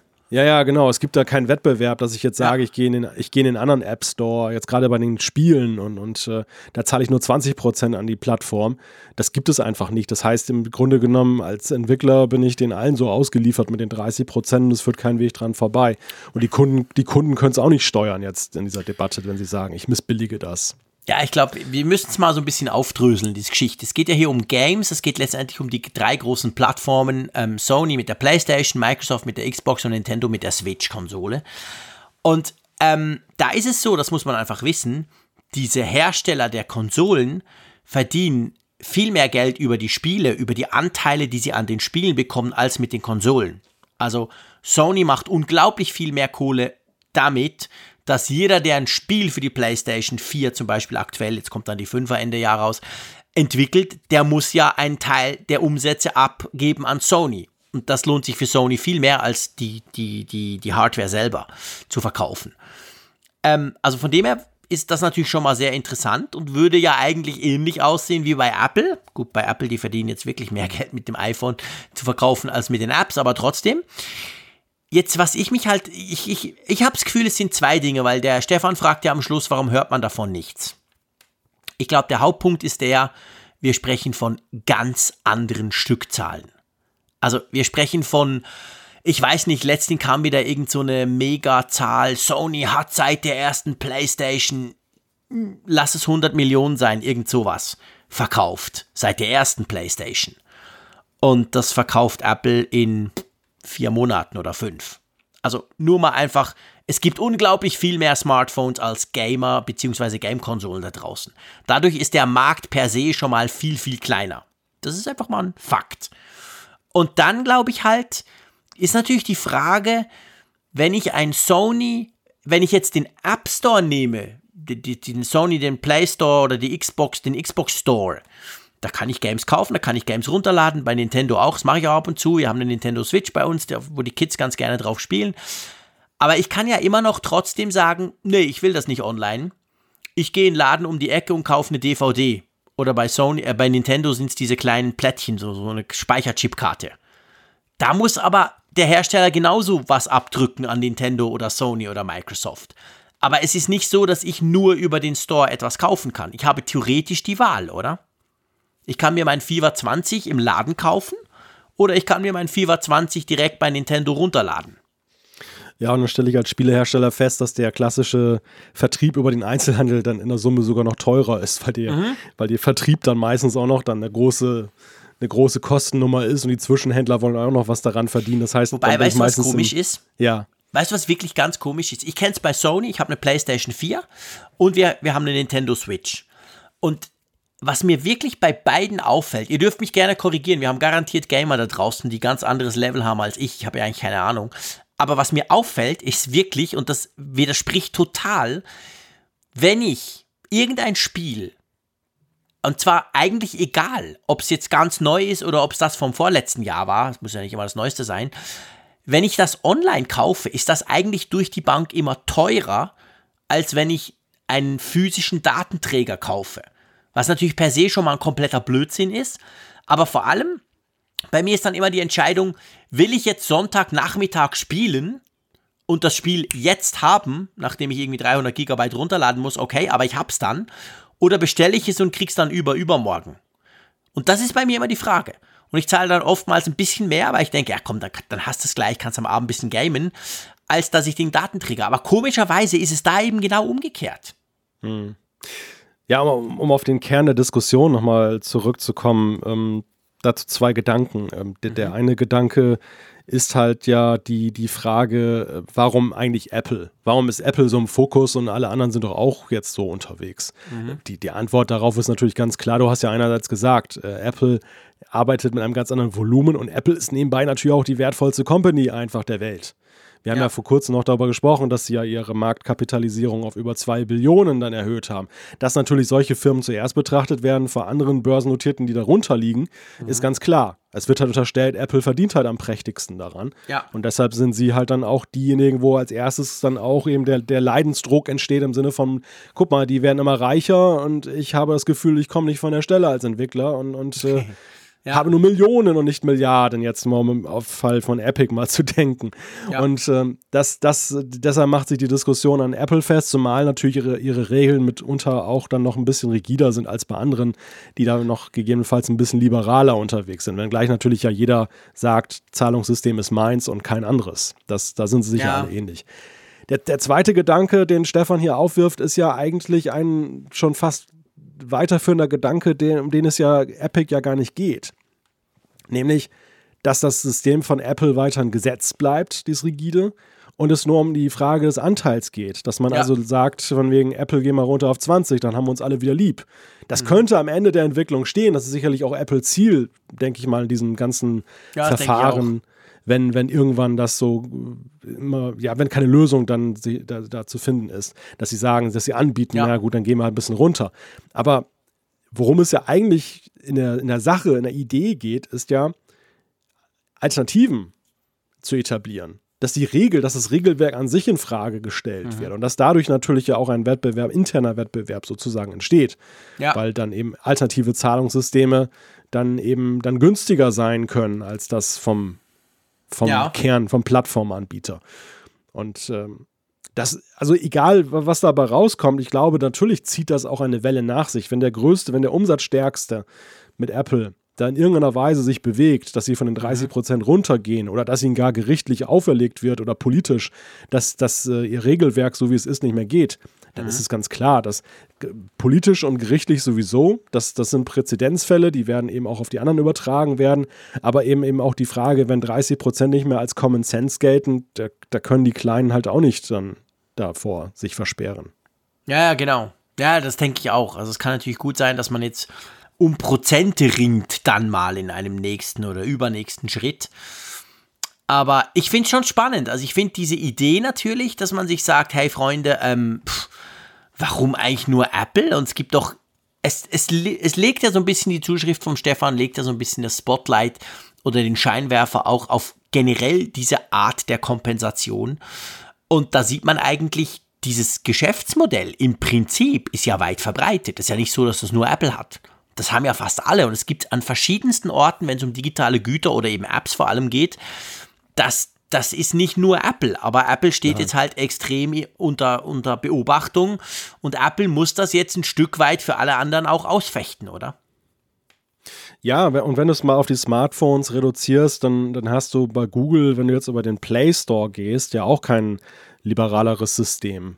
Da ist es halt einfach nur, dass Android per ja. se das Sideloading halt ermöglicht. Ich kann also genau. eine App auch einfach so runterladen und installieren mit allen behafteten Risiken. Aber dann kann natürlich der Entwickler halt sagen, ich umgehe die App-Kontrolle. Das ist schon noch genau. ein qualitativer Unterschied. Ja, klar. Aber eben, aber eben auch nicht wirklich ein gleichberechtigter eine gleichberechtigte nee. Alternative, weil erstens musst du den Nutzer mal auf deine Website bringen, das ist schon mal ungleich schwerer als über den Play Store. Zweitens genau. muss er das Vertrauen haben, dass der dann diese App dann installiert. Drittens ist es halt immer noch so ein bisschen freakiger, Sideloading zu betreiben, als einfach im Play Store den Download-Button zu drücken. Und ähm, deshalb, also Google ist ja kein Deut besser, kommt in dieser Diskussion aber unglaublich besser weg. Nämlich gar nicht. Ja, ja, das ist so. Also das, das ist tatsächlich so und du hast ja auch schon erklärt, warum. Weil halt Apple, äh, Apple ist halt einfach Apple, Punkt. Und bei Google hat man ja die vermeintliche Freiheit, dass man es ja auch anders machen kann, auch wenn das viele nicht können oder nicht wollen. Aber letztendlich das allein genügt im Moment, dass, dass man Google da so ein bisschen quasi so nach dem Motto, ja, bist ja blöd, wenn du im Google Play Store zahlst, kannst du es ja runterladen außenrum. Und diese Möglichkeit hat man halt bei Apple nicht. Und genau an dem entzündet sich letztendlich auch der Streit. Okay. Also Stefan, du siehst, wir wissen nicht unbedingt, warum das ist, aber wir konnten es zumindest ein bisschen ähm, einordnen. Noch eins. Magst du noch, noch eine eins. lesen? Eine letzte? Soll ich die von Andreas mal nehmen? Ja, klar. klar, unbedingt. Und zwar zum Thema Apple Silicon Hybrid. Er schreibt, moin zusammen, was haltet ihr von meiner wilden Spekulation? Apple könnte auf Basis der neuen ARM-CPUs ein mobiles Hybridgerät auf den Markt bringen. Ich denke an eine zweiteilige Kombi aus MacBook Pro und iPad Pro. Display iPad Pro und Basis MacBook Pro mit Keyboard wären trennbar und man hätte eine Dual-Boot-Option für macOS und iPadOS. Wäre das nicht super praktisch? Nö. also, ist natürlich eine coole Idee. Ist eine coole Idee, Andreas. Aber ähm, praktisch finde ich, ich, also, ich bin ja meistens mit dem iPad Pro unterwegs. Und mir reichte das eigentlich völlig, wenn ich unterwegs bin. Dann brauche ich selten einen Mac. Wenn ich einen Mac habe, bin ich auch zufrieden. Aber es ist nicht unbedingt so, dass ich das eine habe und denke, ah, genau jetzt, ah, Mist, genau jetzt brauche ich das andere System. Oder umgekehrt. Ich weiß nicht, wie dir das geht, Malte. Also, ich entscheide mich dann für eins. Ja, manchmal ist der Rucksack sogar so voll, dass mein MacBook Pro drin ist und gleichzeitig das iPad Pro, sogar sehr häufig mhm. der Fall. Aber auch dann, dann nehme ich das andere gar nicht hervor, weil ich das, was ich mache, kann ich problemlos mit dem iPad machen. Oder wenn ich halt mal gerade wieder irgendwie Auto schneiden will, weil ein paar längere Takes, dann habe ich die bei mir und dann nehme ich halt das MacBook Pro raus. Also ich habe diesen Case gar nicht unbedingt. Jetzt vielleicht, bevor wir dann zum, zur Technik kommen, ich habe dann da auch noch ein paar Ideen. Aber wie siehst du das? Hättest du diesen Use Case? Würde dir sowas nützen? Also meistens ist es für mich auch vorher absehbar, ob ich das eine oder andere brauche. Mhm. Weil man weiß ja, was man auf dem Mac machen kann, man weiß, was man auf dem iPad machen kann. Genau. Und wenn man zum Beispiel auf Reisen geht und weiß, okay, ich müsste jetzt einen Podcast produzieren, dann brauche ich ganz klar das MacBook. Und äh, wenn ich dann eben nur, Anführungszeichen, nur E-Mails zu bearbeiten habe, Office-Tätigkeiten und so, würde eben auch das iPad dann reichen. Genau. Da, danach geht es ja letzten Endes. Genau. Und ja, es, es gibt die Mischfälle, aber. Die sind relativ selten. Das ist auch wieder das klassische All-in-One-Problem. Also. Ja. klar, in, in, dem Moment, wo du das Gerät kaufst und das alles State of the Art ist, ist es natürlich die Optimallösung. Aber du hast ja durchaus eben bei solchen Geräten auch unterschiedliche Entwicklungszeiträume in der jeweiligen Geräteklasse. Das heißt, ja. dass das Tablet entwickelt sich in fünf Jahren unglaublich weiter, das, das MacBook verharrt auf der Stelle oder zum, jetzt mal übertrieben gesagt. Ja, ja, genau. Und ähm, dann hast ja, du halt ein Gerät zwischen beiden Welten. Ja, und Apple geht ja jetzt eben genau den anderen Weg. Also wir kriegen ja ein Mac OS, was sich immer mehr an iPad OS angleicht. Wir kriegen jetzt eine, eine gleichzeitige Prozessorgeneration quasi drunter. Und dazu kommt noch dieses 2 in 1 mit zwei Betriebssystemen.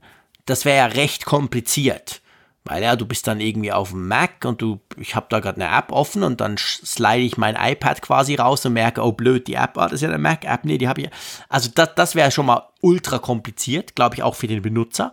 Plus es zeigt sich halt, Microsoft hat das ja zum Beispiel gezeigt. Microsoft hat ja dieses ähm, Surface Book, das habe ich auch mal getestet. Das ist ein Tablet quasi, nee, eigentlich ist es ein Laptop, sieht aus wie ein Laptop und du kannst aber den, den Bildschirm abnehmen. Das kann man ja noch beim einen oder anderen. Also die meisten kann man umklappen, die Windows 10, aber da kannst du es wirklich abnehmen und dann hast du halt ein Tablet mit Windows 10 drauf. Und dann ist es so quasi, der Prozessor, das RAM und der Speicher sind im, im, im Tablet, also im Bildschirm drin. Und unten ist die Tastatur, noch mehr Akku und noch eine dedizierte Grafikkarte drin. Also recht eine coole Kombination. Wenn sie zusammengesetzt ist, hat sie richtig viel Power. Und wenn du sie leichter hast, nur mit dem Tablet quasi, dann hat sie ein bisschen weniger Power. Ich hatte die auch mal zwei Jahre lang. Aber ehrlich gesagt, es hatte immer so ganz leicht den weder Fisch noch Vogel Approach, weißt du? Also, wenn du dann mit dem Tablet unterwegs warst, dann dachtest du, also eigentlich ist das Tablet schon ziemlich schwer. Aber andererseits ist die Akkulaufzeit schon mies. Hm. Dann hast du es wieder zusammengeklappt. Dann dachtest du so, dieser super Mechanismus, es war mega Hightech, konntest drücken, da hast du so Maschinen, Maschinen, also du hast motorisiert gehört, wie es gemacht hat, klack und klick und so, damit das dann auch hält. Ähm, also das war einfach, das war overengineert, sage ich mal. Und dann ja. kam der Microsoft Surface Laptop ganz normal, ohne Auseinandernehmen. Und der war tausendmal praktischer und nur halb so teuer. also ich wurde nie so richtig warm damit. Und ich behaupte aber mal, diese Kombination war wahrscheinlich das Beste technisch, was möglich ist. Und es war aber nur ein Betriebssystem. Wenn ich mir jetzt vorstelle, ich hätte noch zwei Betriebssysteme, na, also ich glaube, dass A, das würde nicht funktionieren und B, das würde mich auch komplett überfordern als Benutzer. Ja, also zwei, zwei Gedanken dazu. Ähm, in puncto Betriebssystem, diese Variante, die Andreas da nennt, erinnert ja sehr stark an Bootcamp. Und Bootcamp ja, genau war ein Zugeständnis. Es war ja jetzt nicht ja. Die, der Versuch, Windows äh, ein, eine feste Plattform zu bieten auf den Macs, sondern eben ein Zugeständnis an die Nutzer, die eben Windows noch brauchen, dass sie es darauf abfahren können. Und dementsprechend hat man es eben auch so gehalten, dass es eben mit einem Neubooten verbunden war, dass man also nicht auf den Geschmack kommt, das ständig zu machen und idealerweise irgendwann sagt, ach, es wäre viel schöner, wenn alles auf dem Mac dann läuft, auf dem mhm. Mac OS. Und ähm, so, deshalb kann ich mir alleine schon nicht vorstellen, dass Apple so einen Zustand haben möchte mit einer Dual-Boot-Option mhm. bei ihren eigenen Betriebssystemen, weil das würde ja irgendwie entweder gegen macOS oder gegen iPadOS gehen, aber ja nicht jetzt irgendwie beide wirklich gleichberechtigt dann, ja. Äh, ja zufriedenstellen. Und ähm, das, das ist für mich dann schon irgendwie neben den neben den Nutzbarkeitspunkten halt ein Ausschlusskriterium. Ja. Die andere Sache ist die mit, das war ja in der Windows-Welt sehr lange en vogue. Ich habe das auch bei mehreren mhm. Dell-Testgeräten mitgemacht, bei Convertibles, da war man ja ziemlich stolz darauf, dass man dann eben ja. so, als wenn du dein Notebook auseinanderreißt, ne? das war ja auch mal so ein bisschen befremdlich, dass die Notebooks, das war wirklich so, wenn es zusammengesteckt war, sah es aus wie ein klassisches Notebook und ja. dann reißt du halt die Oberschale ab. Ja, ja, genau. Normalerweise wäre es genau. kaputt, aber das war dann ein Feature.